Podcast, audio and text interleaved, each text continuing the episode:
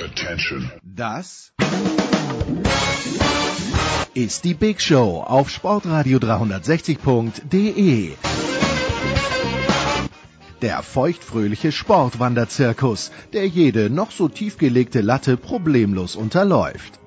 Wir schenken nur Süßgetränke aus ökologisch zweifelhaften Behältnissen aus. Wir haben nur die billigsten Schokomarzipankugeln dem Wollfall zum Andenken im Programm. Und wir finden wie kaum jemand anderer Gefallen am gepflegten Name-Dropping. Hey, I'm Jeannie Bouchard. Hier ist Nick Heidfeld. Hier ist Sven Hannawald. Hallo, mein Name ist Harald Schmidt.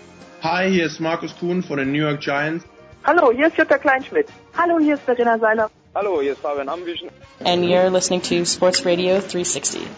Die Big Show live aus den David Alaba Studios in München. Jetzt.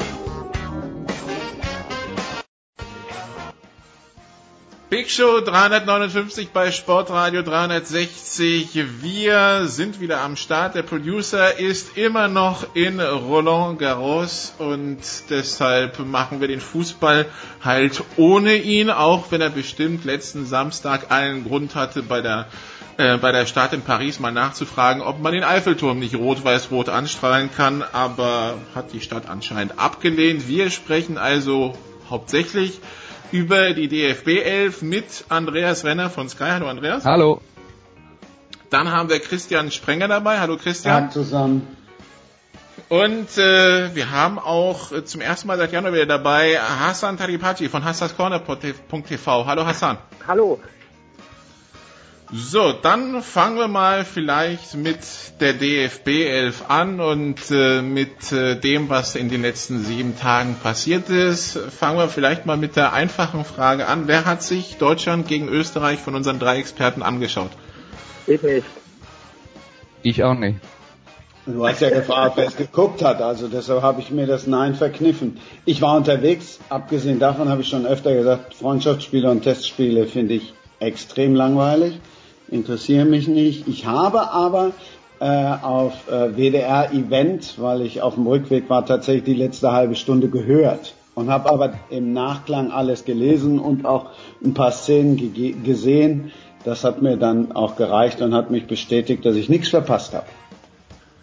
Okay, ja, genau. Also Christian, ich habe zumindest, ja, die Highlights, ich hab zumindest die Highlights geguckt ne, und habe mich natürlich als Schalker darüber gefreut, dass Alessandro Schütz ein Tor gemacht hat. Ne?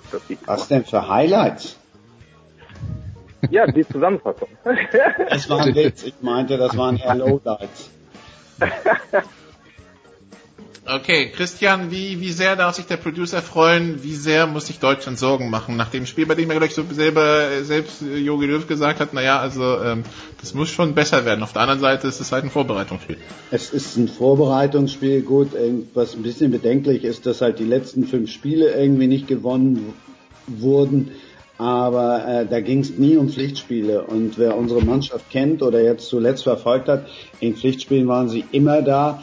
Insofern mache ich mir jetzt keine großen Sorgen, äh, weil sie ein Testspiel verloren haben. Und äh, ich würde mir allerdings schon Sorgen machen, wenn sie gegen Saudi-Arabien auch verlieren würden. Dann würde ich mir ein paar Sorgen machen, aber so nicht.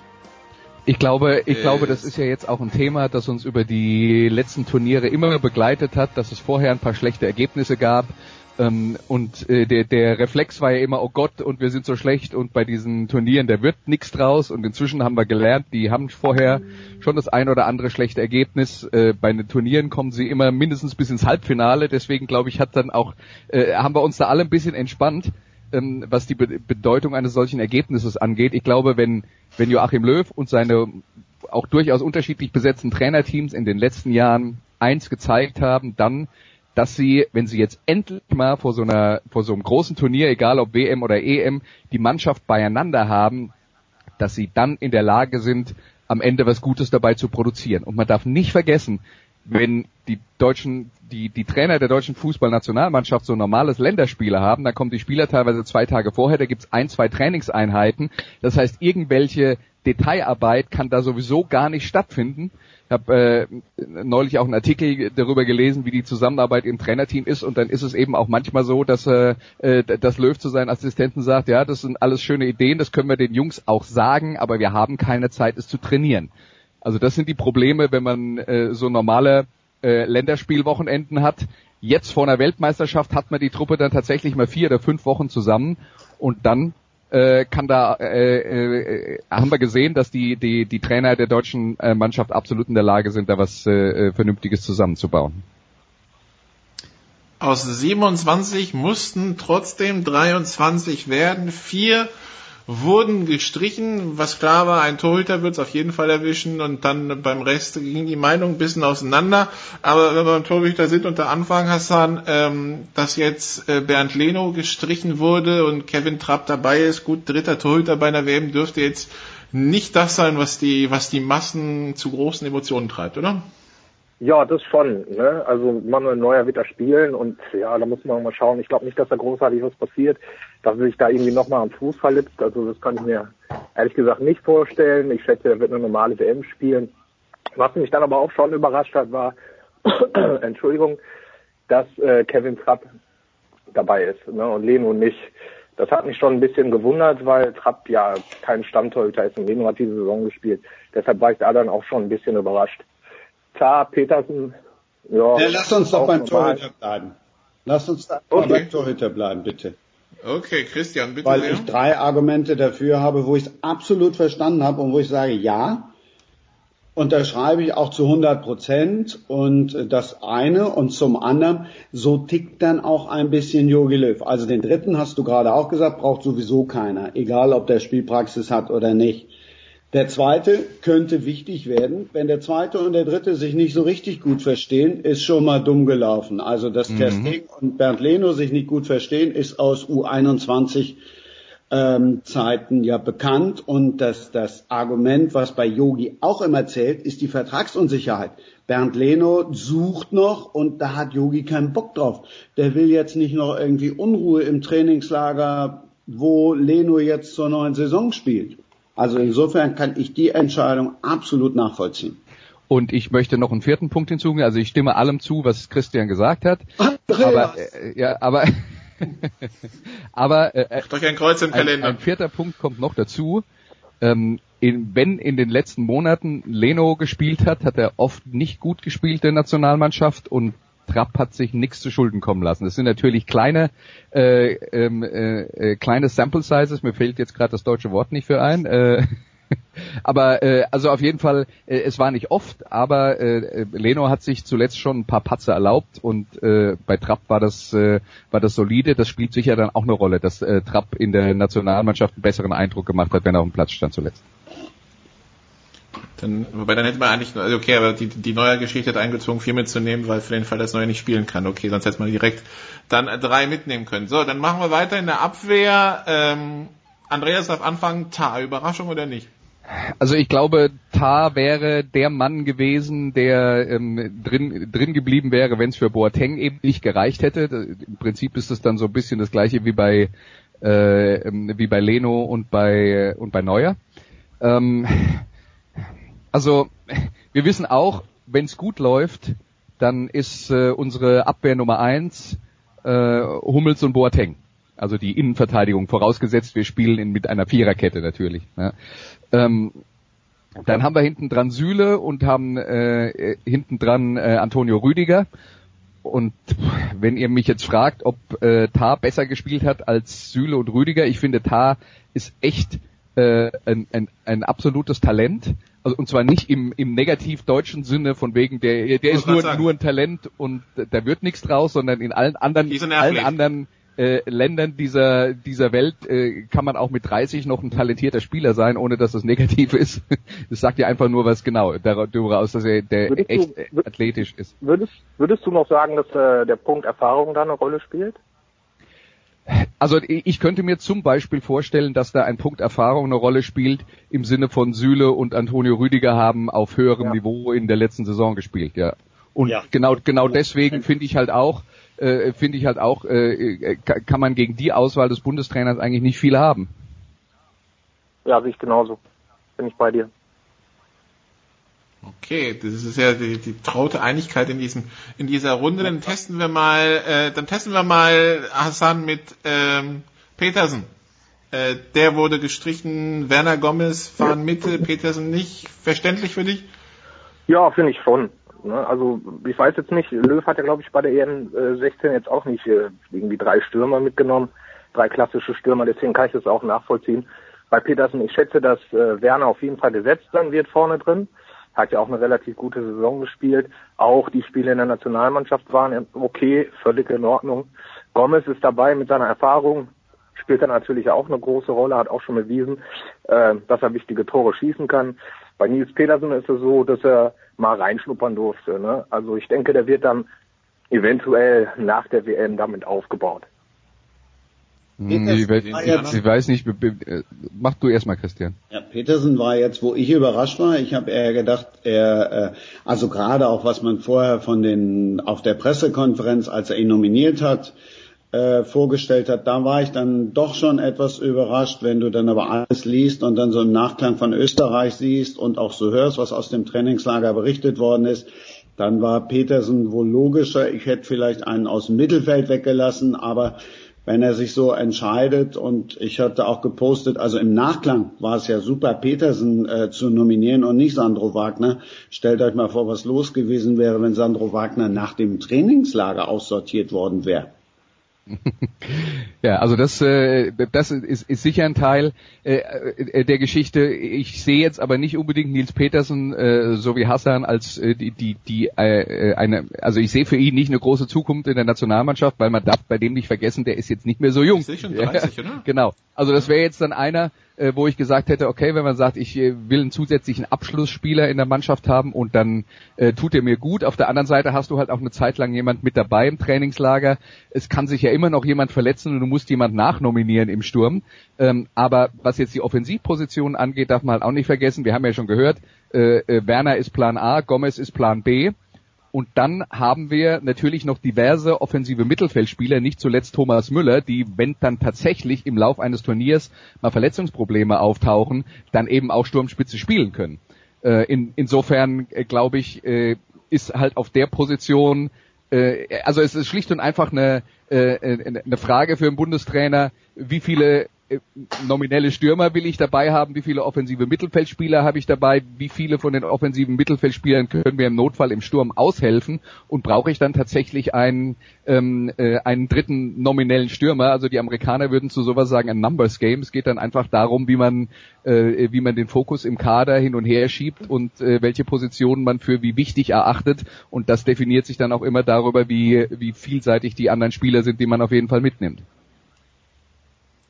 Okay, dann bleibt jetzt noch einer und der wurde in, in Deutschland und im Ausland natürlich ähm, extremst thematisiert von den vier. Hassan, es geht um Leroy Sané ähm, gestrichen zur Überraschung vieler. Andere sahen sich bestätigt. Ähm, nun wissen wir ja, der hat eine Schalker Vergangenheit. Das heißt, äh, jeder Schalker ist da wahrscheinlich auch emotional ein bisschen eingebunden. Äh, wie siehst du die ganze Geschichte? Ja, ich war natürlich auch ein bisschen überrascht, ähm, dass Leroy nicht dabei ist. Ähm, die auch so ein bisschen enttäuscht vielleicht auch, weil er auch wirklich eine grandiose Saison gespielt hat. Deswegen äh, hat mich da auch schon ein bisschen gewundert, dass er nicht, äh, nicht mit darf. Ähm, ist ja, ging ja durch die Gazetten, war ja ein Riesenthema auch in England ähm, ausländische Spieler haben sich geäußert. Ähm, für mich ist das irgendwie so ein bisschen auch, ähm, ich weiß nicht, was Löw mit ihm anfangen will. Äh, ich glaube, Löw weiß noch nicht so richtig, wie er ihn einbauen soll. Ne, das ist so ein bisschen das Problem, was ich glaube ich sehe. Ähm, vor allem braucht Leroy auch klare Anweisungen. Ich weiß nicht, ob Löw das hinbekommt, ihn da einzubauen. Er ist natürlich ein Qualitätsspieler und äh, da wird, muss doch irgendwo ein Platz sein äh, in im Kader, im Spielsystem, wo du seine Qualitäten nutzen kannst. Deswegen bin ich da dann doch schon ein bisschen überrascht. Den hatte ich sogar richtig getippt, dass der rausgeht. Klopfschulter. Also okay, warum hattest du ihn auf deiner Liste stehen? Wäre jetzt die nächste Frage. Also erstens habe ich noch kein, und da bin ich ja nicht alleine, ein berauschendes Länderspiel von ihm gesehen. Zweitens habe ich dann in diesen vermeintlichen Highlights, also in diesen Lowlight-Szenen gesehen und auch im Radio gehört, wo ich gedacht habe, das kann jetzt nicht sein, im Nachtclub auch.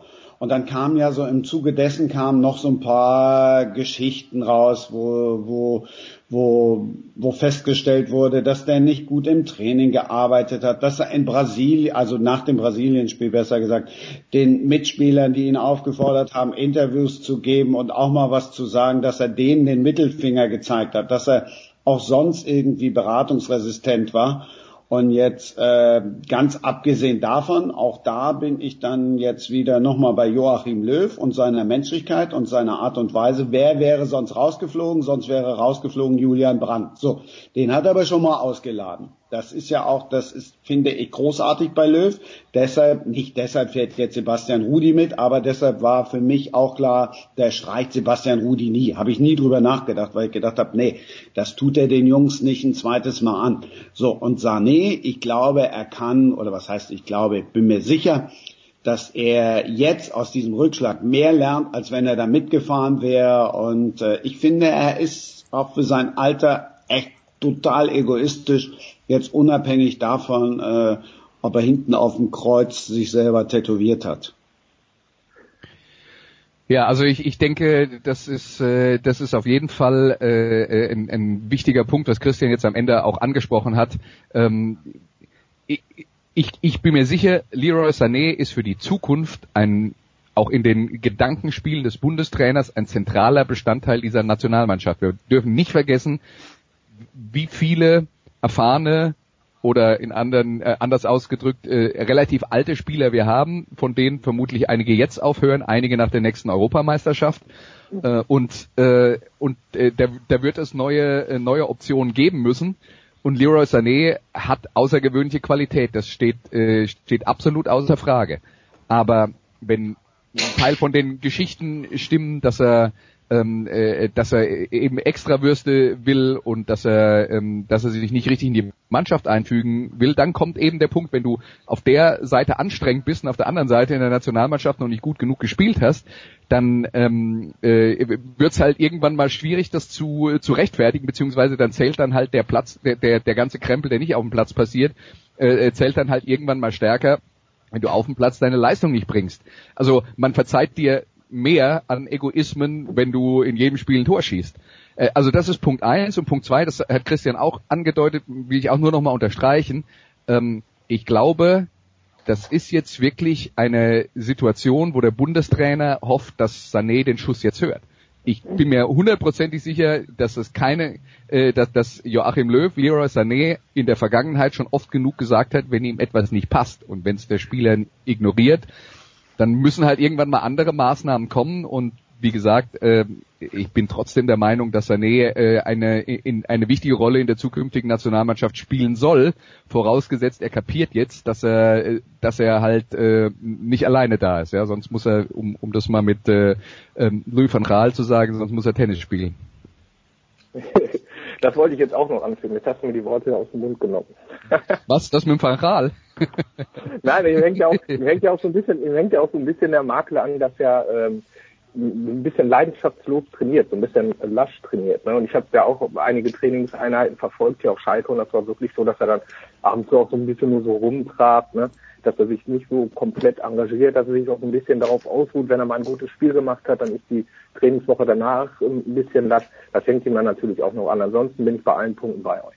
Ja, das kannst du halt ja, also äh, der, der, Punkt, der Punkt ist, was das Talent angeht, was das Talent angeht, ist Leroy Sané jemand, der könnte einer der besten Spieler der Welt werden auf seiner ja, Position. Aber, ja, das aber das funktioniert nicht, wenn er nicht richtig trainiert. Ja? Also äh, ein, ein Messi und ein Cristiano Ronaldo erlauben sich sowas halt nicht. Ja? Die genau. sind immer voll dabei im Training. Hat nicht einer von den beiden sogar letztes Jahr Confed Cup noch mitgespielt? Nein, da ja auch nur, ne? Da hat er gesagt, nee, Confed Cup, da muss ich mir jetzt mal die Nasenscheidewand richten lassen. So, und das, das ist auch was, was irgendwo mit Sicherheit hängen bleibt oder hängen geblieben ist. Ja, das wird, das wird Joachim Löw nicht gefallen haben, denke ich. Ja, absolut nicht. Aber auf der anderen Seite, aber ich glaube, das, das ist ein ähnliches Problem. Also ich sehe die englische Presse dann, Andreas, die, die erstaunt ist, dass ein Sané zu Hause bleibt, dass die Franzosen Martial zu Hause lassen und sich dann plötzlich Fragen stellt zur eigenen Liga. Ähm, ist, ist das was mit den Spielsystemen oder ist das jetzt eher Zufall? Also glaubst du, da ist was dahinter oder machen Sorgen die sich umsonst? Ähm, äh, ich äh, weiß nicht, was das jetzt mit dem Spielsystem, äh, Spielsystem zu tun hat. Nee, das hieß, dass, dass, ähm, dass Sané besser ins System von, ähm, von Manchester passt als ins System von Löw. Also ich, ich, ich würde jetzt mal sagen, die Art und Weise, wie Joachim Löw Fußball spielen will, ist jetzt mal, mal grundsätzlich nicht sehr weit von, von de, dem entfernt, was Pep Guardiola machen, machen will. Ich meine, was wir mit Leroy Sané haben, ähm, äh, das ist also ich weiß, der ist dann in, in vielen Formationen bei uns im System ist der ein linker Mittelfeldspieler, so wie wir Thomas Müller als rechten Mittelfeldspieler bezeichnen. Aber für mich sind das beides Stürmer. Es gibt Mittelfeldspieler, deren, die sehen ihre Aufgabe darin, Kombinationsfußball zu spielen, die sehen ihre Aufgabe darin, äh, Vorlagen zu geben, auch selber mal zum Abschluss zu kommen. Mesut Özil ist so einer. Ne? Aber und und es gibt Spieler, die kriegen den Ball und wollen Tor schießen. Das sind für mich Sané und Müller. Deswegen würde ich sagen, würde ich sagen, äh, wenn, wenn die beiden auf dem Platz stehen, sagen wir mal mit Timo Werner zusammen, spielen wir eigentlich mit drei Stürmern. Also ähm, äh, und, und äh, möglicherweise ist das jetzt dann auch ein, ein, ein, ein Punkt, an dem der Bundestrainer äh, dann sagt, das ist mir vielleicht ein bisschen zu viel von den Typen, die Tor schießen. zur englischen Presse. Zwei Sachen dazu. Erstens, äh, weiß wahrscheinlich in England kein englischer Fußballjournalist, wer Nils Petersen ist, geschweige denn Jonathan Tah. Äh, und dann freuen sich die, dann ist natürlich Britain First, also natürlich die Premier League. Wie kann der wagen, einer aus unserer tollen, super geilen Liga nicht mitzunehmen? Und der dritte Punkt ist doch schön, wenn die Engländer, das denken sie sich vielleicht im Hinterkopf auch, wenn sie ein bisschen Unruhe in der deutschen Mannschaft sorgen können. Je mehr Ruhe haben sie im eigenen Team. Hassan wird noch was hinzufügen, glaube ich? Äh, nö, eigentlich nicht. Äh, ich muss aber leider sagen, dass ich gleich los muss. Um halb äh, habe ich nämlich noch einen Termin. Das ist äh, leider ein bisschen traurig. Ich habe jetzt nicht gewusst, dass wir da noch zehn Minuten dranhängen. Äh, deswegen würde ich mich Ach so, gut, ja, dann, wenn es okay ist. Da, dann wäre die Frage, okay, dann machen wir mit den beiden noch ein ganz kurzes Segment hinterher. Äh, was sind deine Highlights am Wochenende, Hassan? Bitte? Was sind deine Highlights am Wochenende? Außer dieses geniale Spiel Deutschland-Saudi-Arabien, das du wahrscheinlich so eifrig verfolgen wirst wie das Spiel Deutschland-Österreich. Äh, ich schätze, es wird ganz langweilig bei mir werden. Also ich werde das Spiel äh, gegen Saudi-Arabien werde ich diesmal auf jeden Fall verfolgen. Und dann werde ich gucken, dass ich eine Serie schaue. Also es wird dir nicht atemberauben. Das kann ich dir versprechen. Okay, gut. Dann wünschen wir viel Spaß und machen hier eine kurze Pause und dann schauen wir mal, was wir noch über den über Fußball zu berichten haben. Bis gleich.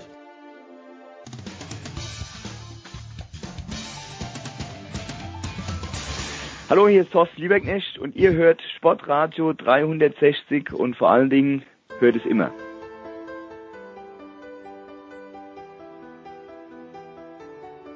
Big Show 359. Wir machen weiter mit Fußball mit Andreas Redder und mit Christian Sprenger. Fußball in der Big Show wird Ihnen präsentiert von bet365.com. Heute noch ein Konto eröffnen und 100 Euro Einzahlungsbonus bekommen.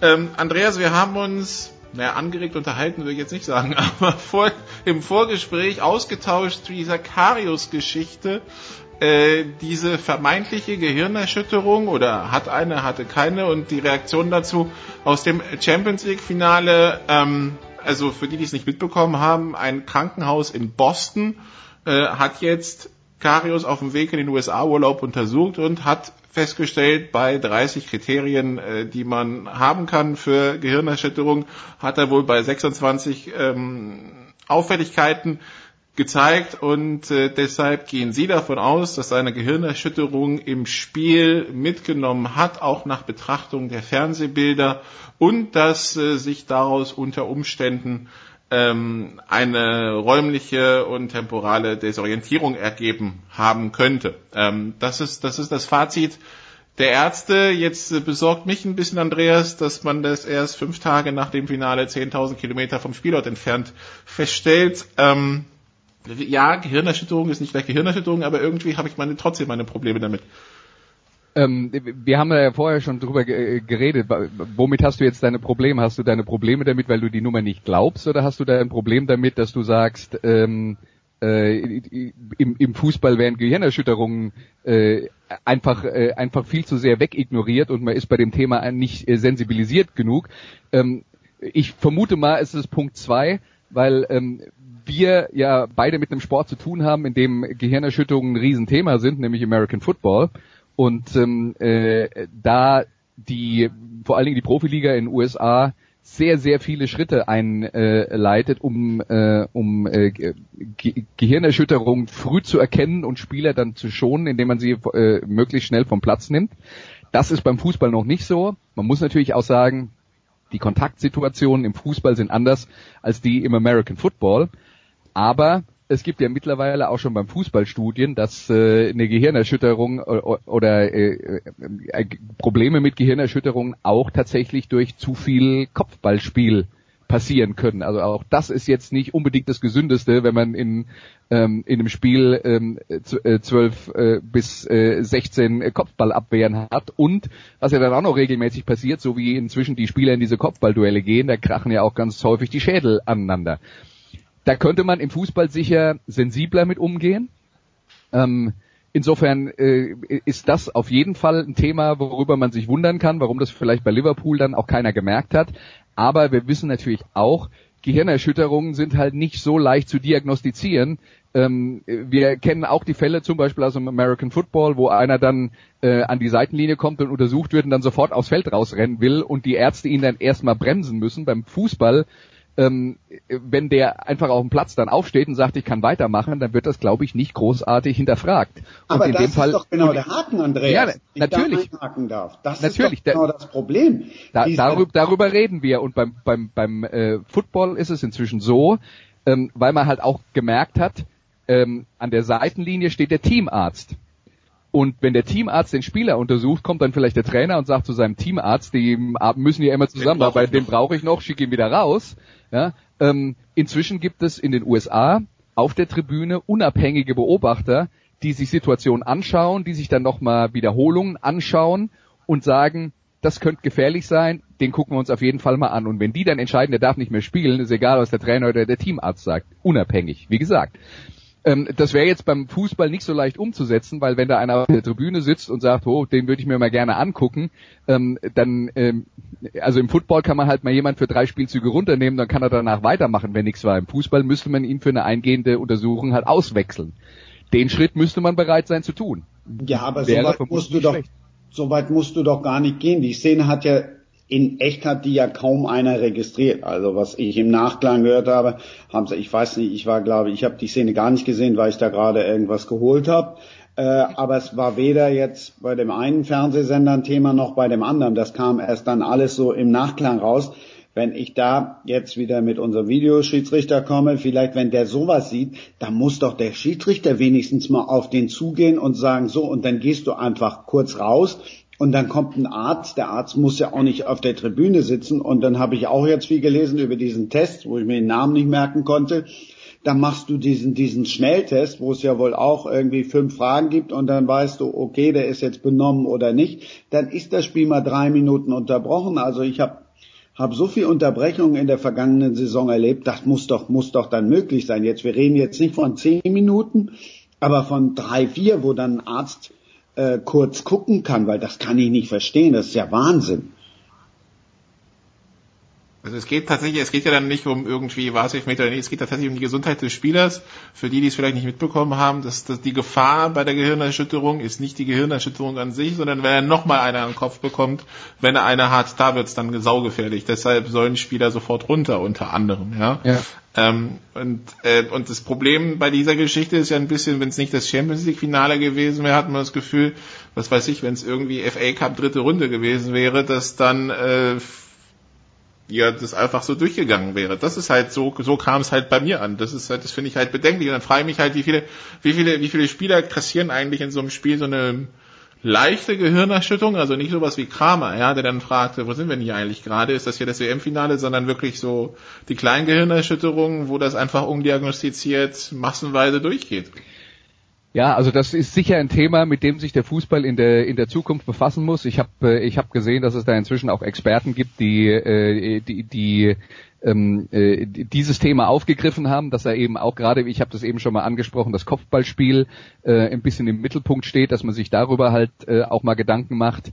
Ähm, aber ähm, ja, also äh, das, äh, das wird, wird sicher ein, ein Thema sein, von dem auch der Fußball nicht, äh, nicht verschont bleibt. Ich glaube, das kann man sicher sagen.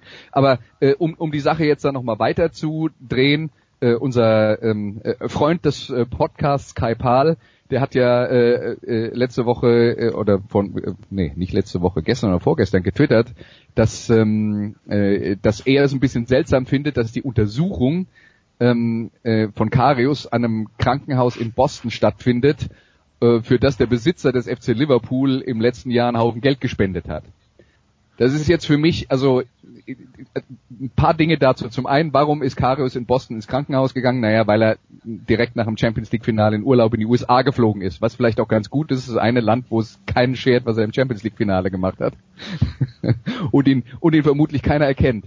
Aber ähm, dann hat er äh, dann hat er eben immer noch Symptome gehabt und die Liverpooler Ärzte haben gesagt, geh doch mal ins Krankenhaus. Wenn der dann in der Nähe von Boston ist, wo äh, Liverpool Connections zum Krankenhaus hat, ähm, die äh, das, ähm, äh, wo man weiß, das sind gute Gehirnspezialisten, äh, kann ich jetzt nicht nachvollziehen, wie, wieso man da jetzt so tut, als hätte Liverpool was davon, wenn das Krankenhaus nicht in Anführungszeichen unabhängig sei. Weil was gewinnt denn der FC Liverpool dadurch, dass der Torwart eine Gehirnerschütterung ähm, hatte, äh, im, im Champions League Finale. Das ist doch nicht positiv für einen Verein. Da kommen doch eher die Fragen, die wir jetzt gestellt haben. Warum hatten das von den Ärzten keiner gemerkt? Äh, aber wenn, wenn, wenn es, wenn es, da, da, da möchte ich jetzt einwerfen, ist es tatsächlich, ist, ist das Bewusstsein bei den Leuten da oder tatsächlich, ach so, der hatte, bist du sicher, dass die Leute nicht denken, ach so, der hatte eine Gehirnerschütterung, ach so, gut, dann erklärt das das ja passiert. Also ich ja, weiß das, nicht, ob die der, bewusst, das Bewusstsein bei den Leuten tatsächlich so da ist, weiß, der war in Gefahr, das war, dieses, Entschuldig, dieses Entschuldigende ist ja tatsächlich auch das große Problem in der ganzen Geschichte. Naja, also dass es erklärt, was auf dem Platz passiert, ist natürlich jetzt erstmal ein, ein, äh, äh ein wichtiges Thema, aber für wen ist das ein wichtiges Thema? Doch nicht für den FC Liverpool, sondern für Loris Karius. Für den ist es ein wichtiges Thema, dass die Leute äh, dahinterher draufschauen und sagen, äh, okay, das waren vielleicht die zwei krassesten äh, äh, Fehler in der Champions League Finalgeschichte, die dann Torwart jeweils gemacht hat, äh, aber äh, dafür gibt es auch einen Grund. Ja, also ich sage nur äh, äh, Titelseite Bildzeitung mit Bild nimmt Note 6 für Karius zurück, Gehirnerschütterung. Also der, der Mann wurde rehabilitiert, nicht der FC Liverpool. Und dass das dann jetzt irgendwas ähm, damit zu tun hat, äh, dass, dass der Besitzer des FC Liverpool da mal Geld gespendet hat für das Krankenhaus. Also gut, wenn er Geld fürs Krankenhaus gespendet hat und äh, bitte, also äh, der, der Nummer kann ich echt nicht folgen. Nein. Nein, nein. Also das sind Ärzte. Also irgendwie einen guten Glauben an die Menschheit hat man ja doch noch. Aber ich habe in der Bild mal nachgeguckt, da die sechs steht da immer noch. Nein, Quatsch, war ein Scherz. Aber es nutzt halt nichts. Ich finde halt, sie müssen sich echt Gedanken machen, äh, dass der Schiedsrichter die Szene überhaupt nicht gesehen hat. Darüber muss man sicherlich reden. Das verstehe ich auch nicht. Ich meine, gut, Champions League wird ja im nächsten Jahr auch Videobeweis frei sein. Wie ihr wisst, bin ich ja ein großer Befürworter davon. Vielleicht hätte es da einer gesehen und gesagt, pass mal auf, der Karius muss sich untersuchen lassen. Oder der, aber, aber Christian, dem, lass mich dazu was sagen. Hat. Das war zwei Minuten später. Vielleicht hätte ja. er da auch mal selber sagen können, Mensch, irgendwie mir ist schon nein, nein, nein, das machen, also das ist ja, ja die, Le die Lehre aus dem Football. Ja, wenn du einen Spieler fragst, selbst wenn dem schummerig ist, der wird bis zum letzten Moment sagen, ich will weiter auf dem Platz bleiben. Und was die Geschichte mit dem Videoassistenten angeht, ähm, dass das jemand sehen muss, da, äh, ähm, oder müsste, da stimme ich dir ja zu. Nur der Videoassistent hat schon so viele andere Baustellen, er kann jetzt auch nicht gucken, ob noch irgendein Spieler verletzt ist. Das heißt, da sind wir wieder an dem Punkt, den Schritt zu machen, den die NFL gemacht hat. Es sitzt einer auf der Tribüne, der ist ein unabhängiger Arzt, Spezialist für ähm, äh, äh, Gehirnverletzungen und der schaut sich das an möglicherweise auch nochmal mit diversen Zeitlupen, um dann äh, äh, Eindruck zu bekommen, ob da was passiert sein könnte und dann greift der ein das wäre der Schritt, den, den der Fußball machen müsste und dafür müsste man das Thema Gehirnerschütterung halt höher hängen. Vielleicht hilft ja die Karius-Geschichte, dass man merkt, dass das keine Kleinigkeit ist. Ja. Es geht ja vor allen Dingen um Szenen, wo Kollisionen sind. Ich meine, diese ganzen, jedes Mal, wenn der Ball im Mittelfeld rumgeschoben wird, hat er tatsächlich dann noch Zeit, sich, äh, sich Szenen von davor anzuschauen und schauen, ob da was passiert. Das ist jetzt ja. nicht so, dass permanent was Absolut. passiert. Von daher ist es tatsächlich machbar, dass man ihm dann sämtliche Wiederholungen liefert zu Kollisionen, die stattfinden. Die Schiedsrichter, ich meine, gerade wenn so eine Ecke ist und sich 20 im Strafraum tummeln und da ist Kontakt überall, ich weiß nicht, wie, das sind dann drei Schiedsrichter auf der Seite, der, der Hauptschiedsrichter, der, der an der Seitenlinie und der am, neben dem Tor das können die auch, glaube ich, nicht alles nee, und die, soll, die, ja noch gucken die sollen müssen, die dass, Regeln, es, dass es regeltechnisch genau. noch, dass es regeltechnisch noch alles und, stimmt. Und das ne? ist schwer genug. Also insofern, gerade bei einer Ecke, äh, haben die möglicherweise ähm, äh, Spielerknäuel, wo, wo du sechs oder sieben oder acht Zweikämpfe im Strafraum hast, wo alle versuchen irgendwie zum Ball zu gehen oder vorher sich wegzuschieben und wegzublocken. Äh, das können, können die auch zu dritt schon nicht alles im Auge haben. Und dann äh, äh, da noch was vom Videoassistenten zu erwarten, das ist zu viel verlangt, ja, glaube ich. Gut, dann äh, Christian, Deutschland spielt in Gruppe F bei der WM. Ähm, Gibt es denn eigentlich ein Team außerhalb, außer Deutschland, das du, wo du dir vorgenommen hast, das schaust du dir besonders an? Also ich nehme an, Portugal ist wegen Cristiano Ronaldo nicht zwingend auf der Liste, aber gibt es da irgendeins, wo du sagst, hm, das interessiert mich? Ich, nee, also ich muss mir diese ganzen ersten Spiele eh erstmal angucken, was ich mir davon jetzt, was ich mir davon jetzt äh, angucke oder nicht. Also klar, ich glaube, das Eröffnungsspiel, da kommt man nicht drum herum, selbst wenn das gruselig sein wird wie immer. Aber sonst guckst du natürlich bei den Spaniern die ersten Spiele, äh, England, Frankreich, die üblichen Verdächtigen, ne? Argentinien und Brasilien. Aber ich habe jetzt echt schon überlegt, ob ich mir wirklich so diese ganzen Spiele angucken soll, wenn der Iran spielt und so weiter. Das weiß ich noch nicht. Iran, Marokko. Ähm, Andreas hat unter der Woche Russland gegen Tunesien kommentiert, Türkei, ich. Türkei ähm, war es. Äh, Türkei, Türkei. Ähm, ja, der Gastgeber in Gruppe A mit Saudi-Arabien, Ägypten und Uruguay. Äh, ja, also Uruguay kennt man ja unangenehm und, äh, und stark. Ägypten in der Gruppe mit oder ohne Mo Salah, Saudi-Arabien. Äh, wie weit geht's für einen Gastgeber? Was ist dein Eindruck nach diesem Spiel?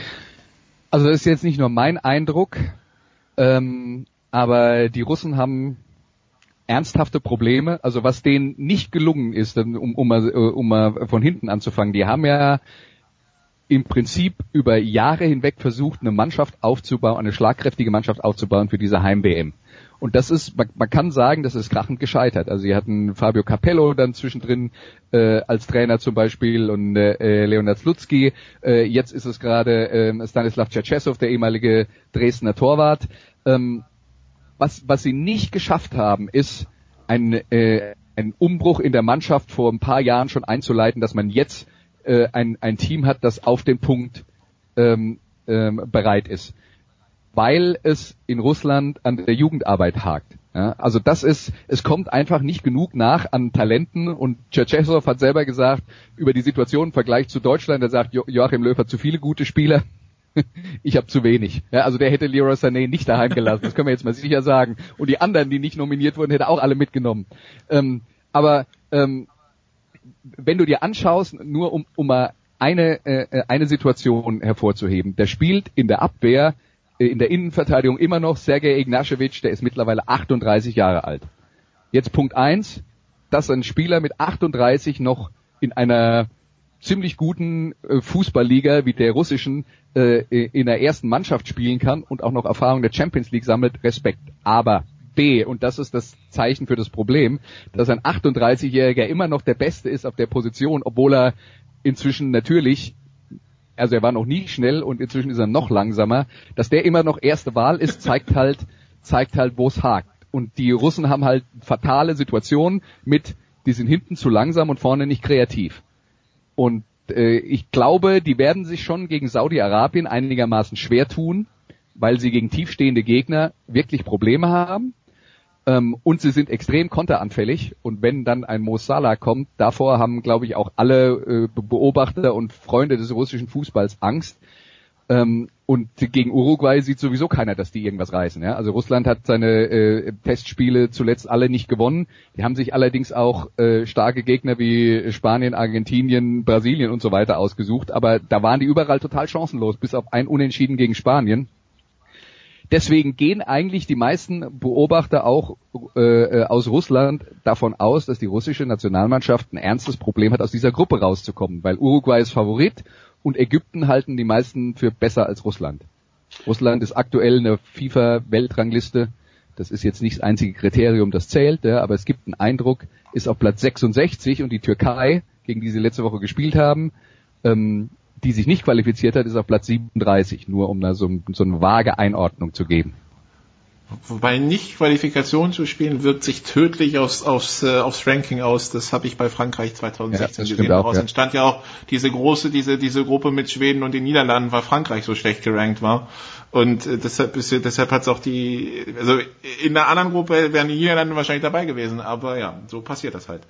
Ähm, ja, vier, sie, sie haben seit dem Confed Cup acht Spiele gespielt, ein Sieg gegen Südkorea, 4 zu 2, drei Unentschieden gegen den Iran, 1 zu 1, gegen Spanien 3 zu 3 und jetzt also am Dienstag gegen die Türkei 1 zu 1 und vier Niederlagen, 0 zu 1 gegen Argentinien, 0 zu 3 gegen Brasilien, 1 zu 3 gegen Frankreich. Und auch das wird den Producer freuen, erst vor kurzem 0 zu 1 gegen Österreich. Also Österreich hat zwei WM-Teilnehmer geschlagen, ist aber selber nicht dabei. Gibt es noch irgendwas zum Fußball zu besprechen oder Christian, gibt's, geht's direkt über zu deinen Highlights am Wochenende? Die haben ja auch mit Fußball zu tun, insofern. Äh, Ui. Aber zu Russland noch bin ich d'accord bei Andreas, bin auch echt. Und zwar, das ist ja, wenn man so mal alle Gruppen durchsieht, ist das ja im Grunde genommen mit die schwächste, die es gibt. Und äh, das wäre schon krass, wenn die ausscheiden. Und die Frage stellt sich danach, was passiert mit dem Turnier, wenn der Gastgeber direkt ausscheidet und, und auf wen schwenken dann die russischen Fans um. Und mein Highlight am Wochenende ist der Jugendfußball. Die B-Jugend, Halbfinales, Rückspiel, Dortmund gegen Leverkusen, Hinspiel war gestern 1-1. Ich mache die Zusammenfassung vom äh, vom Endspiel. Deshalb wollte ich mir das mal angucken und ich wollte mir endlich mal hier diesen Yusufa Mukuko angucken. Der hat gestern ja auch wieder getroffen. Da bin ich mal sehr gespannt drauf. Der ist ja, also er ist 2004 geboren, aber der ist glaube ich drei Köpfe größer als Andreas und ich zusammen. Okay, äh, das ist dieser 13, dieses Jahr 13-jährige Wunderkind bei Genau. Dortmund. Gut, okay. Dann äh, danke Christian. Andreas bleibt noch für Football. Wir machen eine kurze Pause und dann geht's ja weiter in der Big Show 359.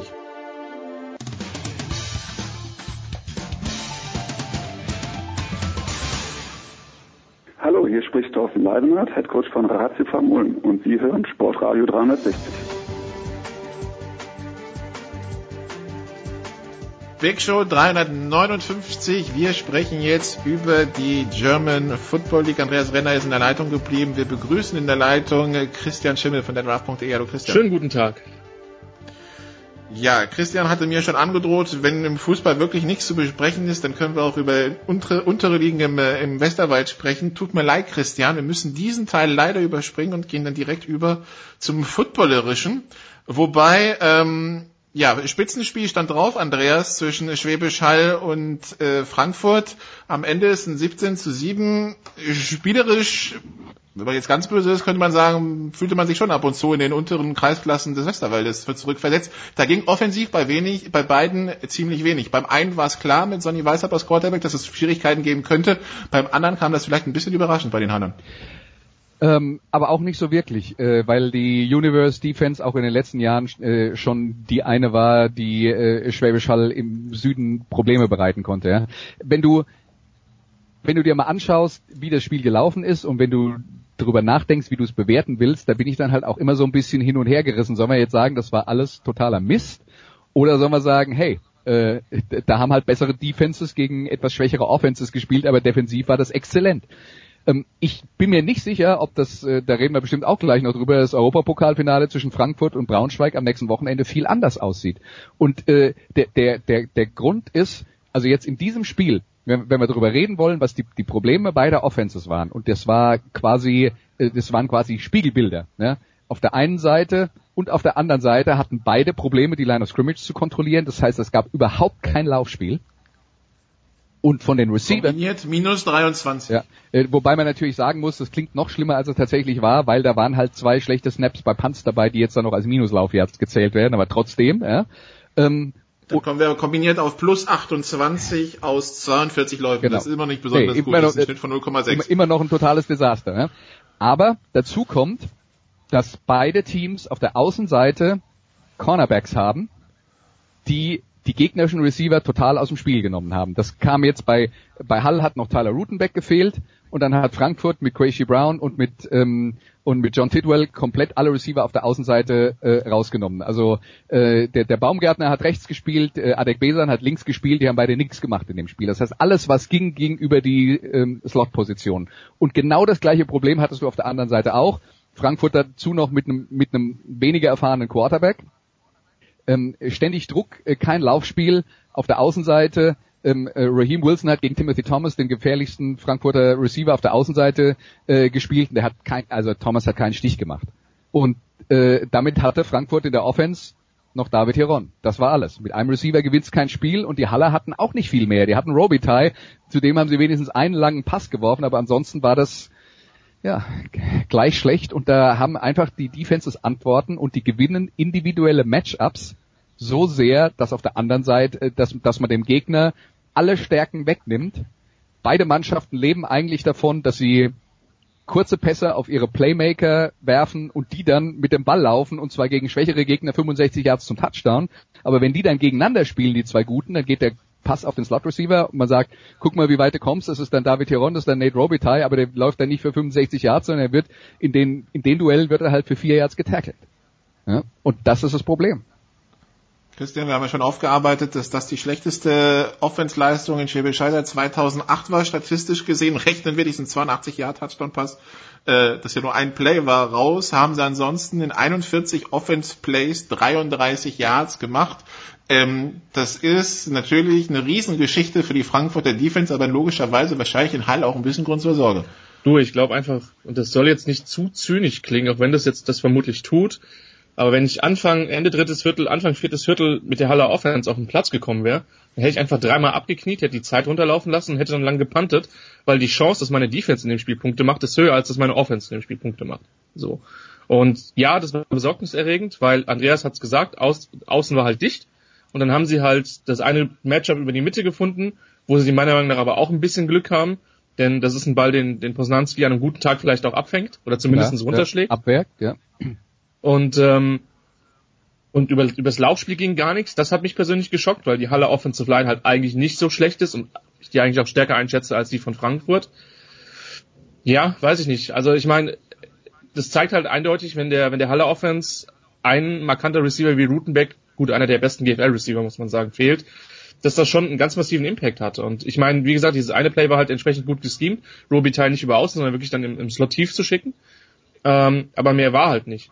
Und trotzdem war für mich irgendwann der Eindruck, dass, dass halt offensiv wenig passiert bei beiden Mannschaften. Und und, und das, ich mein, Schockierende das, bei, das Schockierende bei Hall war ja, dass, dass Marco Ehrenfried diese zwei Interceptions geworfen hat. Genau in der Situation, über die du geredet hast. Ja. Man weiß, dass, dass man das Spiel komplett im Griff hat. Wenn Frankfurt immer an der 50 anfängt, muss man sich keine Sorgen machen, dass die jemals Punkte in diesem Spiel machen. Und Ehrenfried wirft wirklich zwei Interceptions, die innerhalb der fünf zurückgetragen werden. Also er hat ja. sich, der hat sich ernsthaft bemüht, das Spiel zu verlieren, um es mal böse zu formulieren. Und einmal haben sie halt Glück. Sagt aber auch alles, dass Frankfurt daraus nur einmal punktet. Vor allen Dingen sind sie nicht, sind sie nicht, haben sie nicht vier Downs innerhalb der zwei Yard Linie oder der drei Yard Linie gehabt? Sechs oder sieben oder wie viel waren das? Eine PI war noch dabei, ne? Ja. Und ich meine, das zweite Mal war halt noch, Entschuldigung, dümmer, weil das war irgendwie neun Minuten vor Spielende, wo ich mir denke, lauft halt dreimal und pantet das Ding und gut ist. Also ich meine, so zahnlos wie die Universe Offense da, da, da aufgetreten ist, ich weiß nicht. Ich hätte ich hätte anders gemacht, aber ich meine, ich bin doch kein Coach. Ich kann auch verstehen, dass man das Spiel dann entscheiden will, aber es war zu dem Zeitpunkt halt ein Free-Score-Game und man darf nicht vergessen, wir reden hier von einem direkten Vergleich. Ähm, 17 Punkte wenn klingt Frankfurt ein bisschen anders als 10 Punkte. Ja. Letztes Jahr waren 17, wenn Frankfurt das Rückspiel mit 11 gewinnt und ansonsten beide ihre Spiele alle gewinnen, wie sie es bisher getan haben. Natürlich viel Konjunktiv dabei, dann wäre aber Frankfurt äh, Südmeister. Das ist, das ist die Theorie dazu. Und das Rückspiel logischerweise in Frankfurt dann am 5. August. Ähm, ja, Andreas, du hast dich ja wahrscheinlich, weil es gab in der GFL-TV-Sendung, habe ich gesehen, keine Interviews, du hast dich ja wahrscheinlich nach dem Spiel mit ein paar Leuten in Halle unterhalten. Wie hat man das auf beiden Seiten aufgenommen? Ja, ich stand, ich stand äh, äh, am Ende der Pressekonferenz dann noch bei, äh, bei Brian Kaler, dem Frankfurter Head Coach, und bei äh, bei Jordan Newman, dem äh, Haller Head Coach, die ja beides auch noch die Offensive Coordinator sind und äh, uh. die waren dementsprechend begeistert, ja, du, also ähm, hat ja jeder hat ja jeder gesehen. Ich glaube, ich glaube in Frankfurt war niemand wirklich überrascht. Äh, was halt dazu kam, was mich was mich dann äh, was mich dann wirklich an der Qualität des Spiels hat zweifeln lassen, das waren halt noch viele organisatorische Fehler im Sinne von Strafen, von Auszeiten genommen, von ähm, äh, von ähm, äh, Delay of Game äh, Strafen und so weiter und so fort das, das hat aus meiner Sicht noch mehr wehgetan, als dass die Defenses dieses Spiel äh, äh, dominiert haben. Und ja, die Frankfurter sagen natürlich, hey, wir sind hier mit schwierigen Voraussetzungen hergekommen, mussten wieder mit dem Backup-Quarterback spielen. Man darf ja auch nicht vergessen, in Frankfurt ist, äh, ist ein Riesenproblem, dass äh, Sebastian Sagnier, den, der ähm, äh, Top-Receiver, der hat sich vom ersten Spiel schon verletzt und wird ähm, vermutlich, wenn überhaupt, dann nach der Sommerpause zurückkommen und dann haben sie mit George Robinson noch einen, der vielleicht mal einen tiefen Ball fangen kann, der hat gerade die Hand gebrochen. Das heißt, da, da hat halt auch jede Gefahr auf der Außenseite gefehlt, wo man den Gegner tatsächlich mal vor, vor äh, Probleme stellen könnte. Also sie haben halt wirklich auf, auf diversen wichtigen Positionen mit, mit Ersatz spielen müssen. Das hat man dann halt gesehen. Insofern ist es aus Frankfurter Sicht vielleicht eher verzeihbar als aus Haller Sicht. Die, ähm, klar, Tyler Rutenbeck hat gefehlt, aber die hatten immerhin ihren ersten Quarterback und, ihr, ähm, und ihren äh, zweitbesten Receiver auf dem Platz und mit Adek Besa noch einen deutschen Nationalspieler, von dem auch gar nichts kam. Äh, in, insofern war ich von den Hallern eigentlich e-, eher geschockt als von Frankfurt, weil letzten Endes war der Unterschied im Spiel zwei schlechte Snaps im Punting-Game. Äh, ja? Und das lag auch daran, dass der Frankfurter Center, der wohl auch die Long Snaps beim Punt macht, äh, auch verletzt. Ja, und dann kommt halt sowas bei raus. Aber das war der Unterschied, dass die Frankfurter zweimal schlecht gesnappt haben, gesnappt haben beim Panten. Ansonsten war es 7-7. Und so hat es auch ausgesehen. Okay.